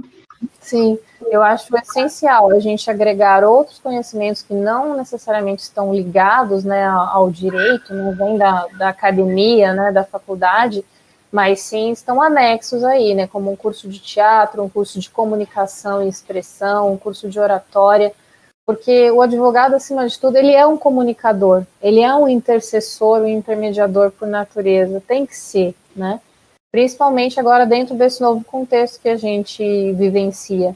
É, eu nunca gostei dessa visão de advogado briguento, sabe, daquele advogado que vai no fórum, na audiência, e já fica olhando para outra parte, parece que rosna, né? Eu, eu sempre vou assim, boa tarde, tudo bem? Aí às vezes o advogado do outro lado, que é mais briguento, fica olhando assim, ele nem, nem quer te dar a mão, né? Assim, esse não é o perfil de um advogado intercessor, de um advogado intermediador. E a gente vive agora numa, numa era tão tecnológica, tão digital, tão zero e um, que vai diferenciar aquele profissional, vai se destacar do mercado, aquele profissional que de fato tiver aquela empatia, tiver aquele viés humano, aquele advogado que não é o Ctrl C, Ctrl V, aquele advogado que olha no olho, que faz o gesto certo na hora certa, que tem uma, uma comunicação corporal, visual, gestual, sabe? Eu acho que a gente vai ter que incorporar é, aquelas, para quem já deu aula ou fez apresentação, né, em sala, é muito difícil você falar na frente de um público, né? Todo mundo que já foi para frente de um público sabe como é isso. É, mas a gente vai ter que incorporar um professor na gente para a gente lidar com essas novas relações sociais e jurídicas. E assim, eu falo por experiência própria. Eu já fiz três cursos de teatro. Eu fiz um curso de teatro é, básico, assim, para qualquer tipo de pessoa, atores, não atores, advogado, dentista, médico, quem quisesse fazer estava ali. Fiz um curso de teatro voltado para advogados, ali na, na ASP, Associação dos Advogados de São Paulo, e fiz um outro de comunicação e expressão, com uma fonoaudióloga, é, todos em grupo, né? Foram alguns dos meus melhores cursos da vida, sabe? Porque depois que eu comecei a incorporar aquilo que esses profissionais estavam me ensinando nas minhas aulas, nas minhas palestras, nas minhas entrevistas, eu vi que eu comecei a ser entendida muito melhor por quem estava ali do outro lado. Eu comecei a conseguir a captar as sensações do público, de quem estava entendendo, quem não estava, é, frisar o discurso de uma maneira mais legal, né? fazer com que o desembargador não durma na hora da tua sustentação oral. Tem recursos que a gente usa para fazer isso. E esses recursos, hoje em dia, a gente acaba de tanto colocar em prática, né? No começo é um pouco difícil você ter que se lembrar da, daquilo tudo que você aprendeu em sala de aula, né? Dos gestos, da fala, da entonação. No começo é um bocado difícil, como toda coisa nova. Mas aos poucos você vai praticando, praticando, você vai incorporando, fica tão automático que aí quando você se vê fazendo reunião online, evento online, você já está usando essas ferramentas. E isso é muito importante para a gente hoje em dia. Então é sair mesmo fora da caixa, pensar fora do direito, né? Não só em ferramentas, em tecnologia, mas também em recursos humanos, em desenvolvimento humano. Agora é a hora que o profissional que tiver essas habilidades sociais, empáticas e humanas, né, é, desenvolvidas, é esse sujeito que vai se destacar da multidão que está toda ali, né, é bits e bytes, zeros e uns, toda ali automatizada nos, nos chatbots de, de conversação. Eu acho que é essencial a gente pensar por esse viés. Exato. Doutor Bruno, recentemente eu fiz um evento bem parecido com esse aqui nesse formato, com o Darlan Barroso e a professora Fernanda Rezende, que é muito conhecida aqui em Pernambuco. E a gente estava abordando exatamente as audiências por videoconferência.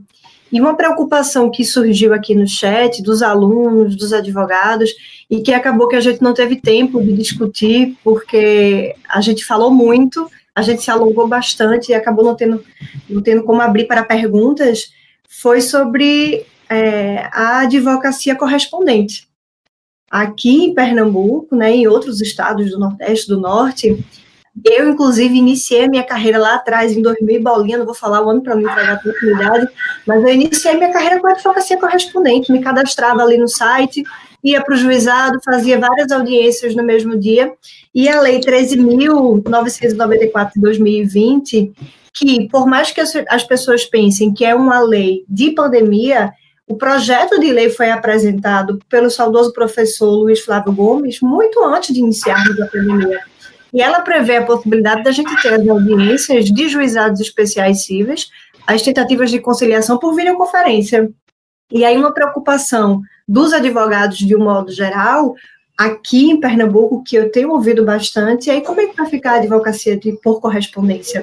Porque grandes empresas especialmente aquelas que estão litigando em relações de consumo, elas têm seus escritórios no Sudeste, em São Paulo, no Rio de Janeiro, e aí eles contratam os advogados aqui em Recife, por exemplo, para que eles façam isoladamente aquela audiência. Mas se as audiências agora vão poder ser feitas por videoconferência, como vai ficar esse mercado, afinal de contas? Esse nicho da advocacia, né? Com certeza. Eu acho, Amélia, que vai ter profundas mudanças também. Grande parte dos advogados começaram dessa forma. Eu também, no início, fazia muito isso também, fazer essa, essa correspondência. É muito, é muito comum. É, eu participei até de um debate sobre, sobre isso, sobre advocacia de correspondência. Nós temos na OAB Pernambuco uma comissão de advocacia de correspondência e tivemos um debate sobre isso. Assim como a advocacia como um todo, eu acho que a advocacia de correspondência vai mudar. E exemplifico isso daí. Você imagine, por exemplo, uma, uma audiência em Manaus, o que meu escritório, um cliente meu, tem para fazer em Manaus. O que é melhor? Eu contratar um advogado de lá, que é especialista já na, na no, no, procedimento daquele tribunal, uh, que já está acostumado realmente com, com o proceder, porque o fato é que cada tribunal e às vezes cada juiz tem um modo de proceder específico, ou eu me arriscar a fazer daqui por videoconferência, sem conhecer o dia a dia, ou então parar horas e horas ou dias para me aprofundar com relação a isso. O que eu acho é o seguinte: o, o, o, mercado da advocacia de correspondência, com essa lei, com as audiências por videoconferência, ela encolhe, mas continua privilegiando aqueles profissionais que são é, é, é extremamente dedicados. Aquelas pessoas que, o advogado de correspondência que vai pegar aquele processo encara não como uma audiência só, para ganhar no volume, mas como se fosse o processo da sua vida. Que você tenha, conheça o processo todo, de cabo a rabo, é, conheça todos os detalhes, faça perguntas pertinentes, que tenha realmente conhecimento sobre, sobre a causa. Eu acho que muda, né, a advocacia de correspondência, ela vai é, continuar acontecendo, é, é, um espaço menor, mas bem especializado, um, um nicho especializado que eu acho que passa a existir com isso.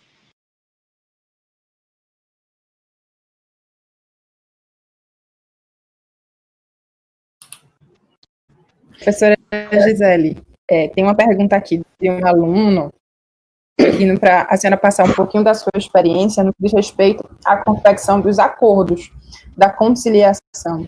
E se, na sua visão, essa fomentação para a utilização dos acordos seria uma alteração do nosso ordenamento jurídico para priorizar o common law. Uhum, tá. É, bom, minha experiência veio da vida prática, porque a faculdade também não me ensinou, né? Assim como o Dr. Bruno, o Dr. Felipe falaram, né? A, o advogado ele é construído ao longo do seu tempo de carreira. Eu sempre falo para os meus alunos que o ano mais difícil não é o quinto ano, mas sim o sexto ano, né? Aquele ano seguinte, depois que você vai para a prática é, no dia a dia. Aí sim que você vai enfrentar, é outra realidade, né? É, ainda bem que hoje em dia há faculdades que, que têm algumas matérias mais práticas e professores que trazem esse dia a dia para a sala de aula, mas é, em linhas gerais, a realidade que a gente enfrenta, pelo menos que eu enfrentei até como estagiária na minha época, é, era muito diferente daquilo que a gente vê na faculdade. Então, a prática é essencial. Quem puder começar a estagiar aí a partir do primeiro ano, seja é, no, dentro do judiciário, né, seja uh, em um escritório de advocacia, comece, porque faz toda a diferença a vida prática para a construção de um advogado, de um bom advogado, uma boa advogada, né? E por mais que depois vocês é, queiram ir para carreira pública, né, concurso público, esse conhecimento ele nunca é dispensado, né? Eu percebo que os grandes e bons juízes, você vai pesquisar a vida deles, eles foram advogados algum dia, né? Então eles estiveram do outro lado do balcão, ali do outro lado da mesa, sempre muito importante. Na, na construção, na confecção, intermediação de acordos, eu acabei desenvolvendo um esquema meio que próprio. Eu tive que me virar nos 30, né? A realidade foi essa, né? É, eu, eu me vi assim depois de atuar em escritórios de terceiros por cinco anos. Aí eu saí de um grande escritório conhecido na área do direito digital aqui em São Paulo e fui alçar voo solo. E aí me vi sozinha, tem, sem ter ninguém para virar para o lado e falar: e aí, como que a gente faz isso? O que, que você acha disso? E essa situação no início de carreira é horrível, né? É muita angústia, muita insegurança. É, você tendo que fazer eh, tudo sozinho e começar sozinho, sem trocar uma ideia, sem ter um respaldo de uma outra pessoa mais experiente, né? Então eu comecei é, fazendo aquilo que a gente acaba aprendendo na nossa profissão, que é escutar. Então, primeiro, eu ouvia tudo que meu cliente tinha que falar.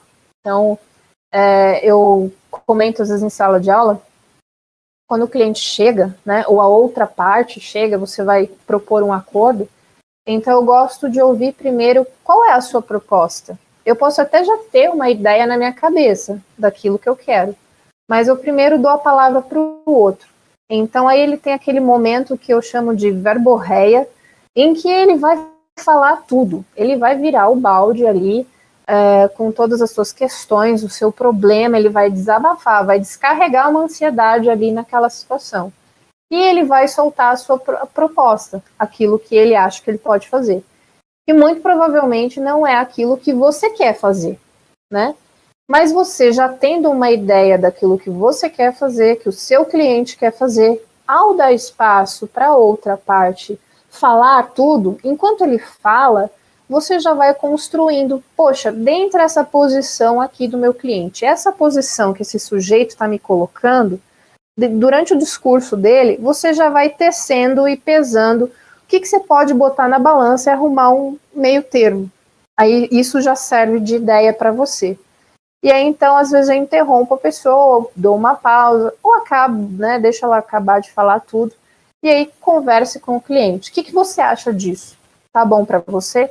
Na maioria das vezes nunca vai estar, tá, né? Então, aí vamos intermediar. Que o bom acordo é aquele que ambos perdem um pouco, mas ambos ganham um pouco também. Então, a gente tem que medir isso. E existem cursos até de negociação, de práticas de acordo. A, Escola Superior de Advocacia aqui em São Paulo, de vez em quando faz alguns, e acredito que agora eles devem estar sendo sempre online. Acredito que a ESA aí de Pernambuco, Vira e Mexe, deve ter esses cursos também Sempre recomendo que vocês fiquem antenados com os cursos disponibilizados pela OAB, pela Escola Superior de Advocacia e instituições vinculadas à, à OAB, porque muitas vezes são cursos que, que te dão dicas muito práticas e essenciais para o dia a dia. Então, escute primeiro as duas partes, o que as duas têm a dizer.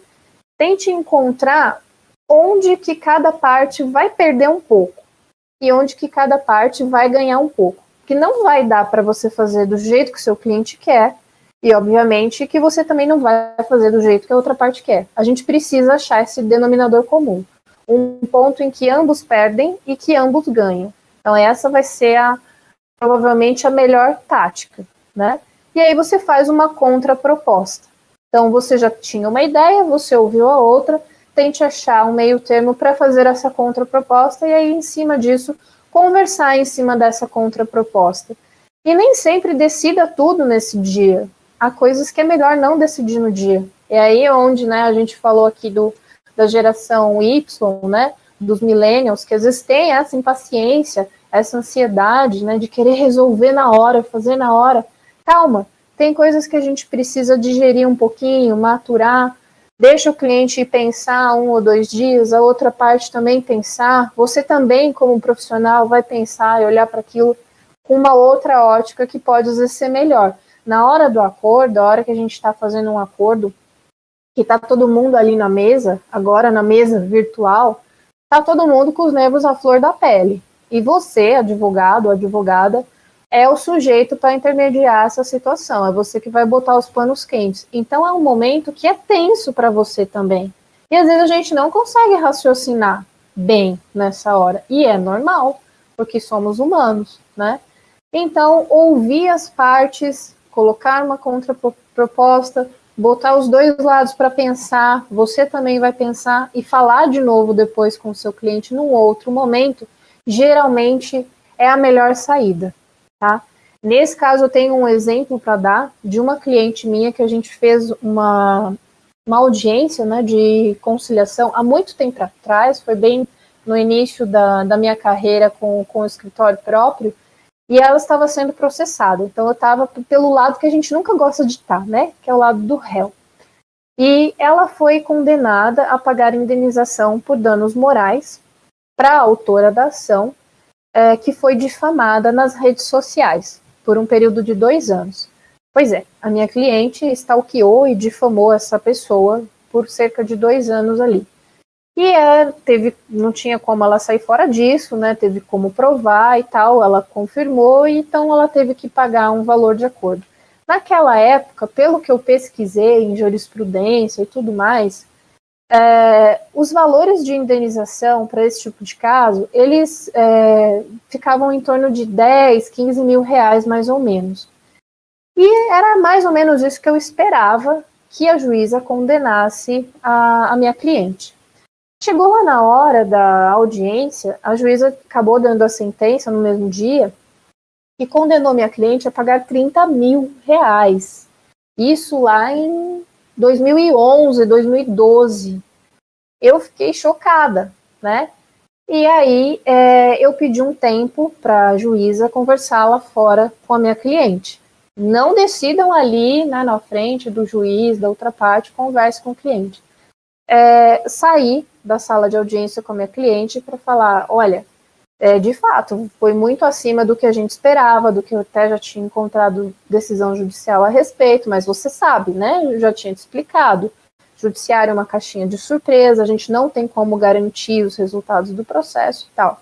E aí, qual que é a sua proposta? O que, que você acha? Ela falou: olha, eu não tenho como pagar esse valor da forma como ela quer a autora pedia é, em até quatro vezes. Então eu falei, tá, como você pode pagar? A juíza não pode te condenar a pagar um valor que você não consegue. Se você disser que você precisa parcelar em parcelas mensais de 400 reais, esses 30 mil aí, vai ser em 400 reais. Não importa por quantos anos essa mulher vai receber.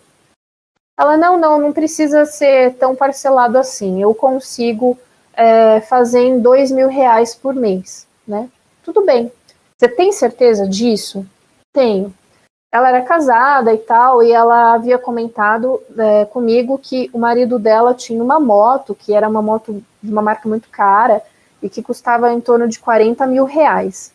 Eu só pensando nessa moto, poxa, será que não podia vender essa moto e conseguir, né, barganhar esse valor? Eu falei, você quer um tempo para ligar para o seu marido e conversar, é, falar para ele o que está acontecendo aqui? Ela, não, vamos resolver logo. É, dois mil reais por mês eu consigo pagar. E eu fiquei, você tem certeza? Você quer pensar cinco minutos sozinha? Eu vou para lá, você pensa, medita aí cinco minutos sozinha? Não, não, vamos, vamos lá resolver. Falei, você tem certeza mesmo? Olha, tipo assim, dou-lhe uma, dou-lhe duas, né? Não, é isso. Então tá, hein? Você está me afirmando que você consegue pagar esse valor. Então tá bom. Ok, entramos e assim ficou. Fizemos esse acordo ali em audiência, dois mil reais por mês. Beleza, né? É ruim você perder um processo, a gente já sabia que ia perder, é claro, é ruim ter uma condenação, mas acontece, né? A gente não tem só vitórias nessa carreira. Aí saímos da, da audiência, acabou e tal, fomos na padaria tomar um café na frente do fórum para dar aquela relaxada. E ela assim, ah, eu não devia ter aceitado, Gisele. Eu falei, mas, poxa, você me disse que você conseguiria arcar com esse valor, mas eu não faço ideia como eu vou conseguir juntar esse dinheiro. Eu falei, caramba, eu dei todo o momento que ela precisava, pedi para ela tirar um tempo para ela mesma, conversar com o marido, pensar ela mesma se ela daria conta. Aí depois você vem me dizer que você não sabe como vai fazer para pagar, aí não dá, né? Então a gente tem que ter esse esse feeling de ficar dando aquele chacoalhão no cliente. É sério, olha bem o que você está dizendo, aqui é muito importante, né? E isso a gente vai pegando também com o traquejo da profissão. Por isso que esse tempo, criar esse, esse tempo para o cliente pensar e responder, também é importante. E eu acho que muitas vezes essa questão de é, fazer mais acordos, em algumas situações a gente pode ter um direito um pouco mais flexível, um pouco mais parecido com a common law mesmo. Doutor Bruno, tem uma pergunta que eu acho que os 46 alunos que estão aqui logados, eles estão ansiosos pela resposta. Ou, na verdade,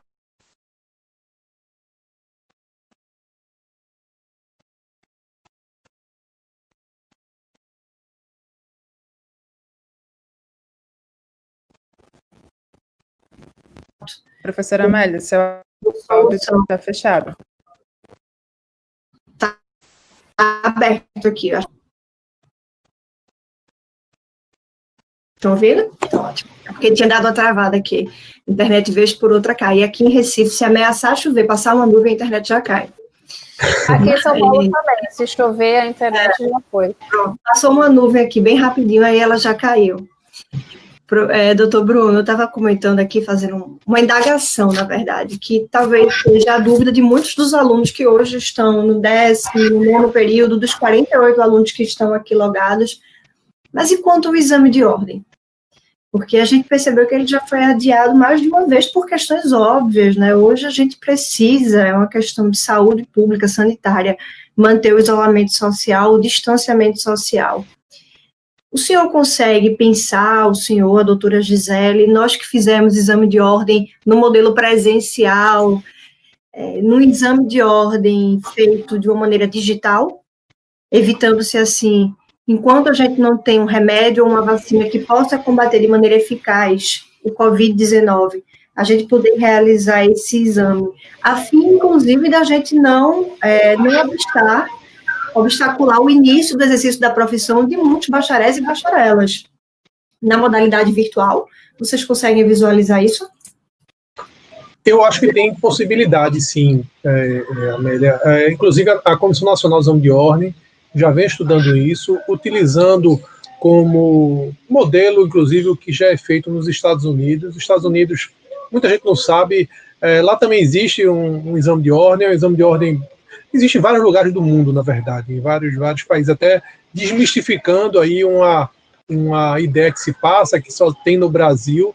É, nós temos aí em vários países do mundo o exame de ordem. Os Estados Unidos é um deles, é, é organizado em cada estado, é diferente daqui, que é um exame nacional, ele é feito uh, lá em cada estado, e em alguns estados lá já tem um sistema feito de forma é, é, telepresencial, é, onde você vai com tablet, só que como há necessidade de comprovação de que aquela própria pessoa que está fazendo o exame sem o auxílio de terceiro, ainda há necessidade de deslocamento para um local, uh, para que possa se aferir a identidade daquela pessoa, para ver se ela realmente está respondendo de forma é, é, sozinha sem nenhum auxílio.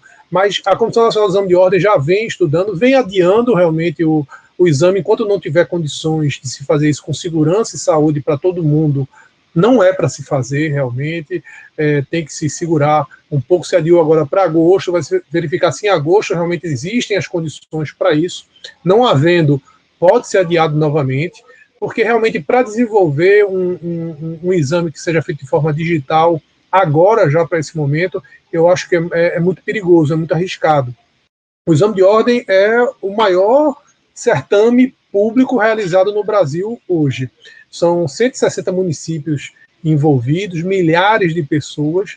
Então, tudo que, que é relacionado ao exame de ordem tem que ser feito realmente com muito cuidado para não aferir, para não, não haver alteração na forma de se aferir a, a capacidade do, do, da, das pessoas, dos bacharéis, para o exercício da advocacia. Mas acho que para o futuro é, isso também é algo que vai terminar acontecendo. Eu acho que também no futuro próximo isso pode acontecer, né? Eu também concordo com o Dr. Bruno que agora, né, se fazer agora, assim, já no formato digital, a gente pode não ter ainda ideia de como fazer esse exame da melhor forma, né, da forma mais segura, né, online, garantindo aí transparência para todos os envolvidos, mas acredito que conforme o, o, como o doutor Bruno falou, né, suspender às vezes a, a, data, prorrogar, e enquanto isso se pensar em uma maneira de, de fazê-lo digitalmente, se essa situação persistir, eu acho que a gente vai conseguir também.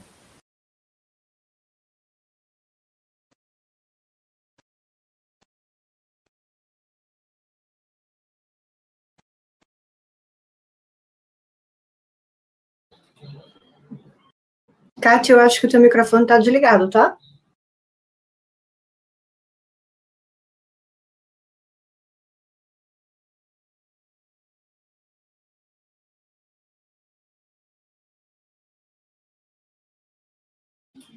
Ainda não, tá travando. Não.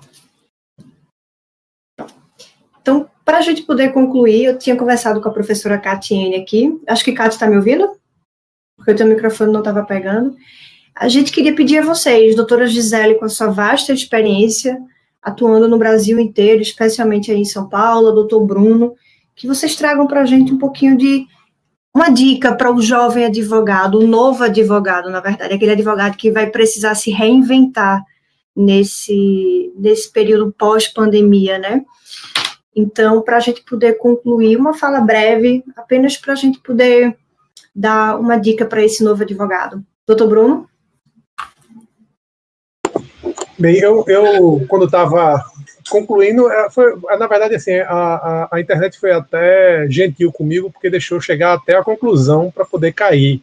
E na conclusão, eu estava falando da, da, do diferencial que eu vejo para o advogado futuro, que por mais contraditório que possa parecer, é o humanismo, é de você ter a certeza, você ter a convicção de que você está tratando com pessoas, você não está tratando é, com o olhar frio da tela do computador, que o advogado ele tem uma grande responsabilidade. O, o próprio nome da nossa profissão já demonstra essa responsabilidade. Advocatos é aquele que dá voz àquele que não tem voz.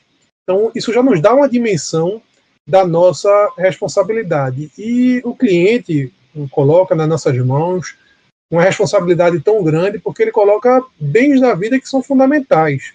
Liberdade, né, a, a saúde, a dignidade, tudo isso é colocado nas mãos do advogado, não é só questão patrimonial, financeira, mas quando um advogado da área de família está lidando com guarda de filhos, é, separação, divórcio, etc., ele está lidando com o que a pessoa tem mais importante, a família da pessoa.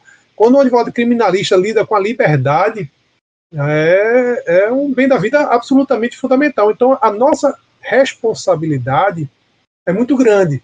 E quando um cliente chega para mim no escritório, me conta o problema dele, a gente olha no olho e eu procuro dar um encaminhamento, eu costumo dizer àquele que está muito preocupado: olha, hoje à noite você pode dormir, porque o problema agora deixou de ser seu e passou a ser meu. Então, essa, eu, eu acho que essa, uma, uma visão humanizada e humanista vai ser o diferencial do advogado do futuro, porque mesmo com toda a evolução tecnológica, mesmo com todos os computadores, mesmo com tudo que, que, que, está acontecendo, nós somos seres humanos e nós precisamos disso daí. Nós precisamos dessa empatia, nós precisamos dessa, dessa recepção, nós precisamos desse apoio que o advogado pode dar ao, ao cliente. Eu acho que isso não vai morrer, isso não vai deixar de acontecer. Então, a dica que eu quero dar é, além de você tra, é, traçar o seu caminho com ética, se aperfeiçoar sempre, estudar todos os dias. Advogado tem que estudar todos os dias. Não é um diploma que vai mudar a sua vida. Isso às vezes a gente se faz com a ilusão de que na hora que a gente está com o diploma na mão, a nossa vida mudou. Não muda. não muda em nada. Você vai ser apenas uma pessoa com diploma na mão, como muitos que nós temos já hoje no país. O que vai é, é, lhe diferenciar é a sua atitude, é o seu comportamento. É isso que vai ser diferente da sua vida. Não espere que somente em razão de você ter um diploma ou você ser aprovado no exame da ordem, se tornar advogado, que a sua vida muda do dia para a noite. Não, isso depende da sua atitude. E aí minha dica, além da ética e da, e da, um, e da, da questão também do aperfeiçoamento, seja humano, seja empático, que essa pandemia possa nos trazer a ideia de que é possível realmente a gente viver num mundo com mais solidariedade, com mais empatia, com uma visão do problema do outro. Todo mundo está enfrentando problemas pessoais nesse momento, todo mundo está enfrentando problemas financeiros, uh, mas é só a gente olhar pela janela e ver que tem pessoas em situação muito pior do que a nossa. Então, que a gente possa ser mais humano e mais empático. Para mim, isso é um diferencial para o futuro.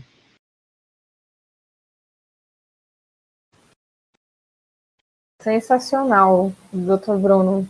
Eu faço minhas suas palavras, eu também entendo que quando o cliente chega até a gente, né, ele coloca, não é só um problema, né, é o patrimônio, é a vida, a saúde, a família, a liberdade, a reputação, a imagem. A gente lida muito com isso aqui em questões relacionadas a direito digital, né, tanto da vida pessoal do indivíduo quanto da, da empresa, né, da organização, quando são é, pessoas jurídicas. E eu acredito que, de fato, a gente chegou num, num ponto, em um ápice, onde a tecnologia desenvolveu tanto que ela nos deixou intoxicados, né? Ela nos deixou muito robotizados, automatizados, e a gente foi perdendo essa sensibilidade, essa empatia, essa interação social, essa característica que a gente tem, que é própria do ser humano, que é a humanidade.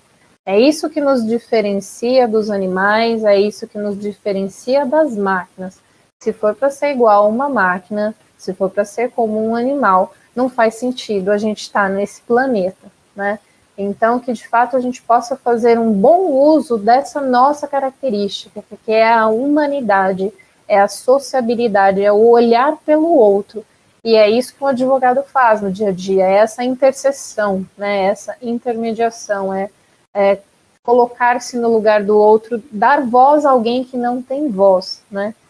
E aí eu complementaria é, para que vocês não desistam, vocês vão enfrentar um caminho aí que vai ser doloroso, vai ser tortuoso. Não esperem que depois que a gente termina a festa de formatura, né, e todo mundo tem lá o seu canudo na mão, né, as cortinas se abrem e você entra num palco da vida cheio de glamour e dinheiro e sucesso. Não, isso não existe. Isso é ficção, né?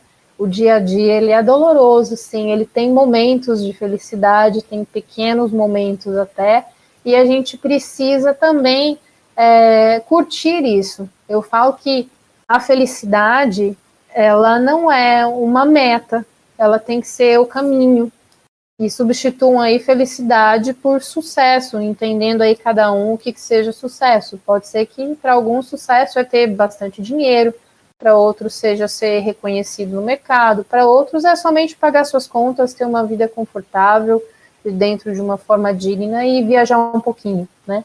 É, então, assim, pensem que a sua felicidade, o seu sucesso, seja esse sucesso qual for, seja o seu caminho, e não somente o seu destino.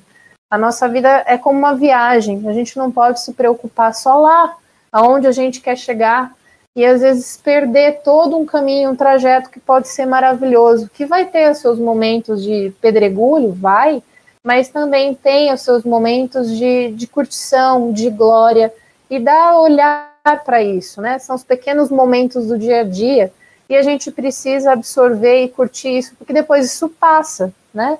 Porque o dia que a gente estiver velhinho lá e morrendo, a gente não vai ficar lembrando das horas que a gente ficou de madrugada no computador fazendo aquele prazo que a gente precisava acabar. A gente vai lembrar desses momentos aqui que a gente está numa mesa virtual e trocando ideias, a gente vai lembrar de momentos com os nossos pais, com os nossos filhos, com a nossa família, com os nossos colegas de trabalho, aquelas horas na praia dando risada. é dessas situações que a gente vai lembrar. Então vamos tornar a nossa vida mais leve, o nosso trabalho mais leve, né? O nosso caminho mais feliz também, não somente pensando no destino em que chegar. Então, não desistam, não se desesperem, né?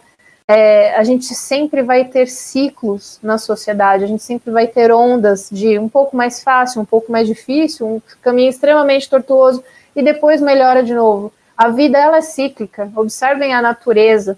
Quem tem o prazer de morar aí em Recife, perto da praia, fiquem olhando as ondas, né? Elas vão e vêm. A gente não tem um mar extremamente retinho o tempo todo, né? A natureza ela é cíclica e toda vez que a gente tenta ir contra a, essa lei da natureza, a gente acaba se frustrando.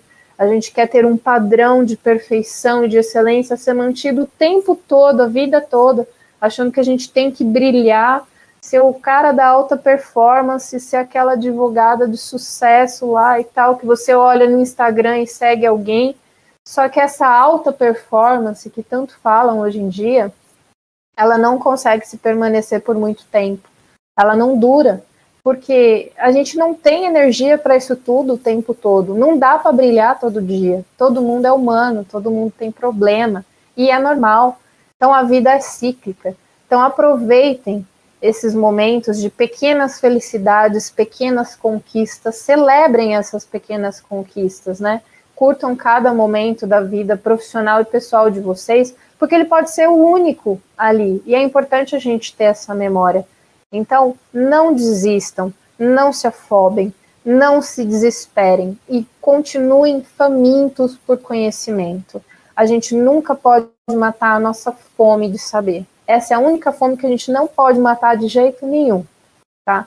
Era isso que eu pensei em falar para vocês. E ah, mantenham essa energia maravilhosa do povo do Nordeste, que eu vou falar para vocês. Aqui em São Paulo, quando a gente sai daqui e coloca o pé no Nordeste, é uma alegria que, olha, é muito diferente participar de eventos até online com o pessoal do Nordeste e pessoal de outras regiões do país. Então, assim, essa energia, essa receptividade, essa solidariedade, essa empatia que o nordestino tem, eu acho que o Brasil em geral precisava aprender era com vocês. Tá? Então, mantenham isso. Isso é uma qualidade de vocês muito, muito própria.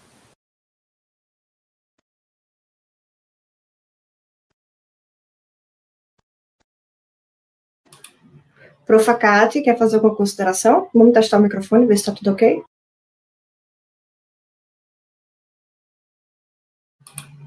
Eu acho que ele continua sem funcionar, Kat. É. É, doutora Gisele, desde a fala no ano passado no Congresso, ela já demonstrou a vontade de vir aqui para Recife. Ela tem um pezinho aqui no Nordeste e o outro lá em São Paulo. É o corpo lá e a cabeça aqui, doida para vir para uma praia, tomar uma água de coco, pegar um solzinho. Então seja muito bem-vinda, viu? Como a senhora disse, o povo nordestino, Pode ele é um povo muito acolhedor. Então sempre que a senhora vier aqui, será muito bem acolhida por todos nós. Falando em ser muito bem acolhida, eu só tenho a agradecer a vocês por terem aceitado o convite, por terem ficado conosco por duas horas, por um pouco mais de duas horas, inclusive participando desse, desse evento que foi super enriquecedor. Então, em nome do Grupo C, em nome da Uninasal, meu muito obrigada, doutor Felipe, eu acho que a conexão dele caiu, que eu imagino que tenha, assim como todos nós, uma agenda bem apertada e teve que dispor ali de um tempinho para ter uma fala inicial conosco. Doutor Bruno Batista, Sou muito fã do senhor enquanto advogada, enquanto professora, sou muito fã, e como eu disse ao senhor, todo semestre eu vou reiterar o convite para que o senhor venha ensinar conosco na Uninasal e fico torcendo para que o senhor tenha uma agenda um pouquinho mais livre para compor o nosso quadro de docente.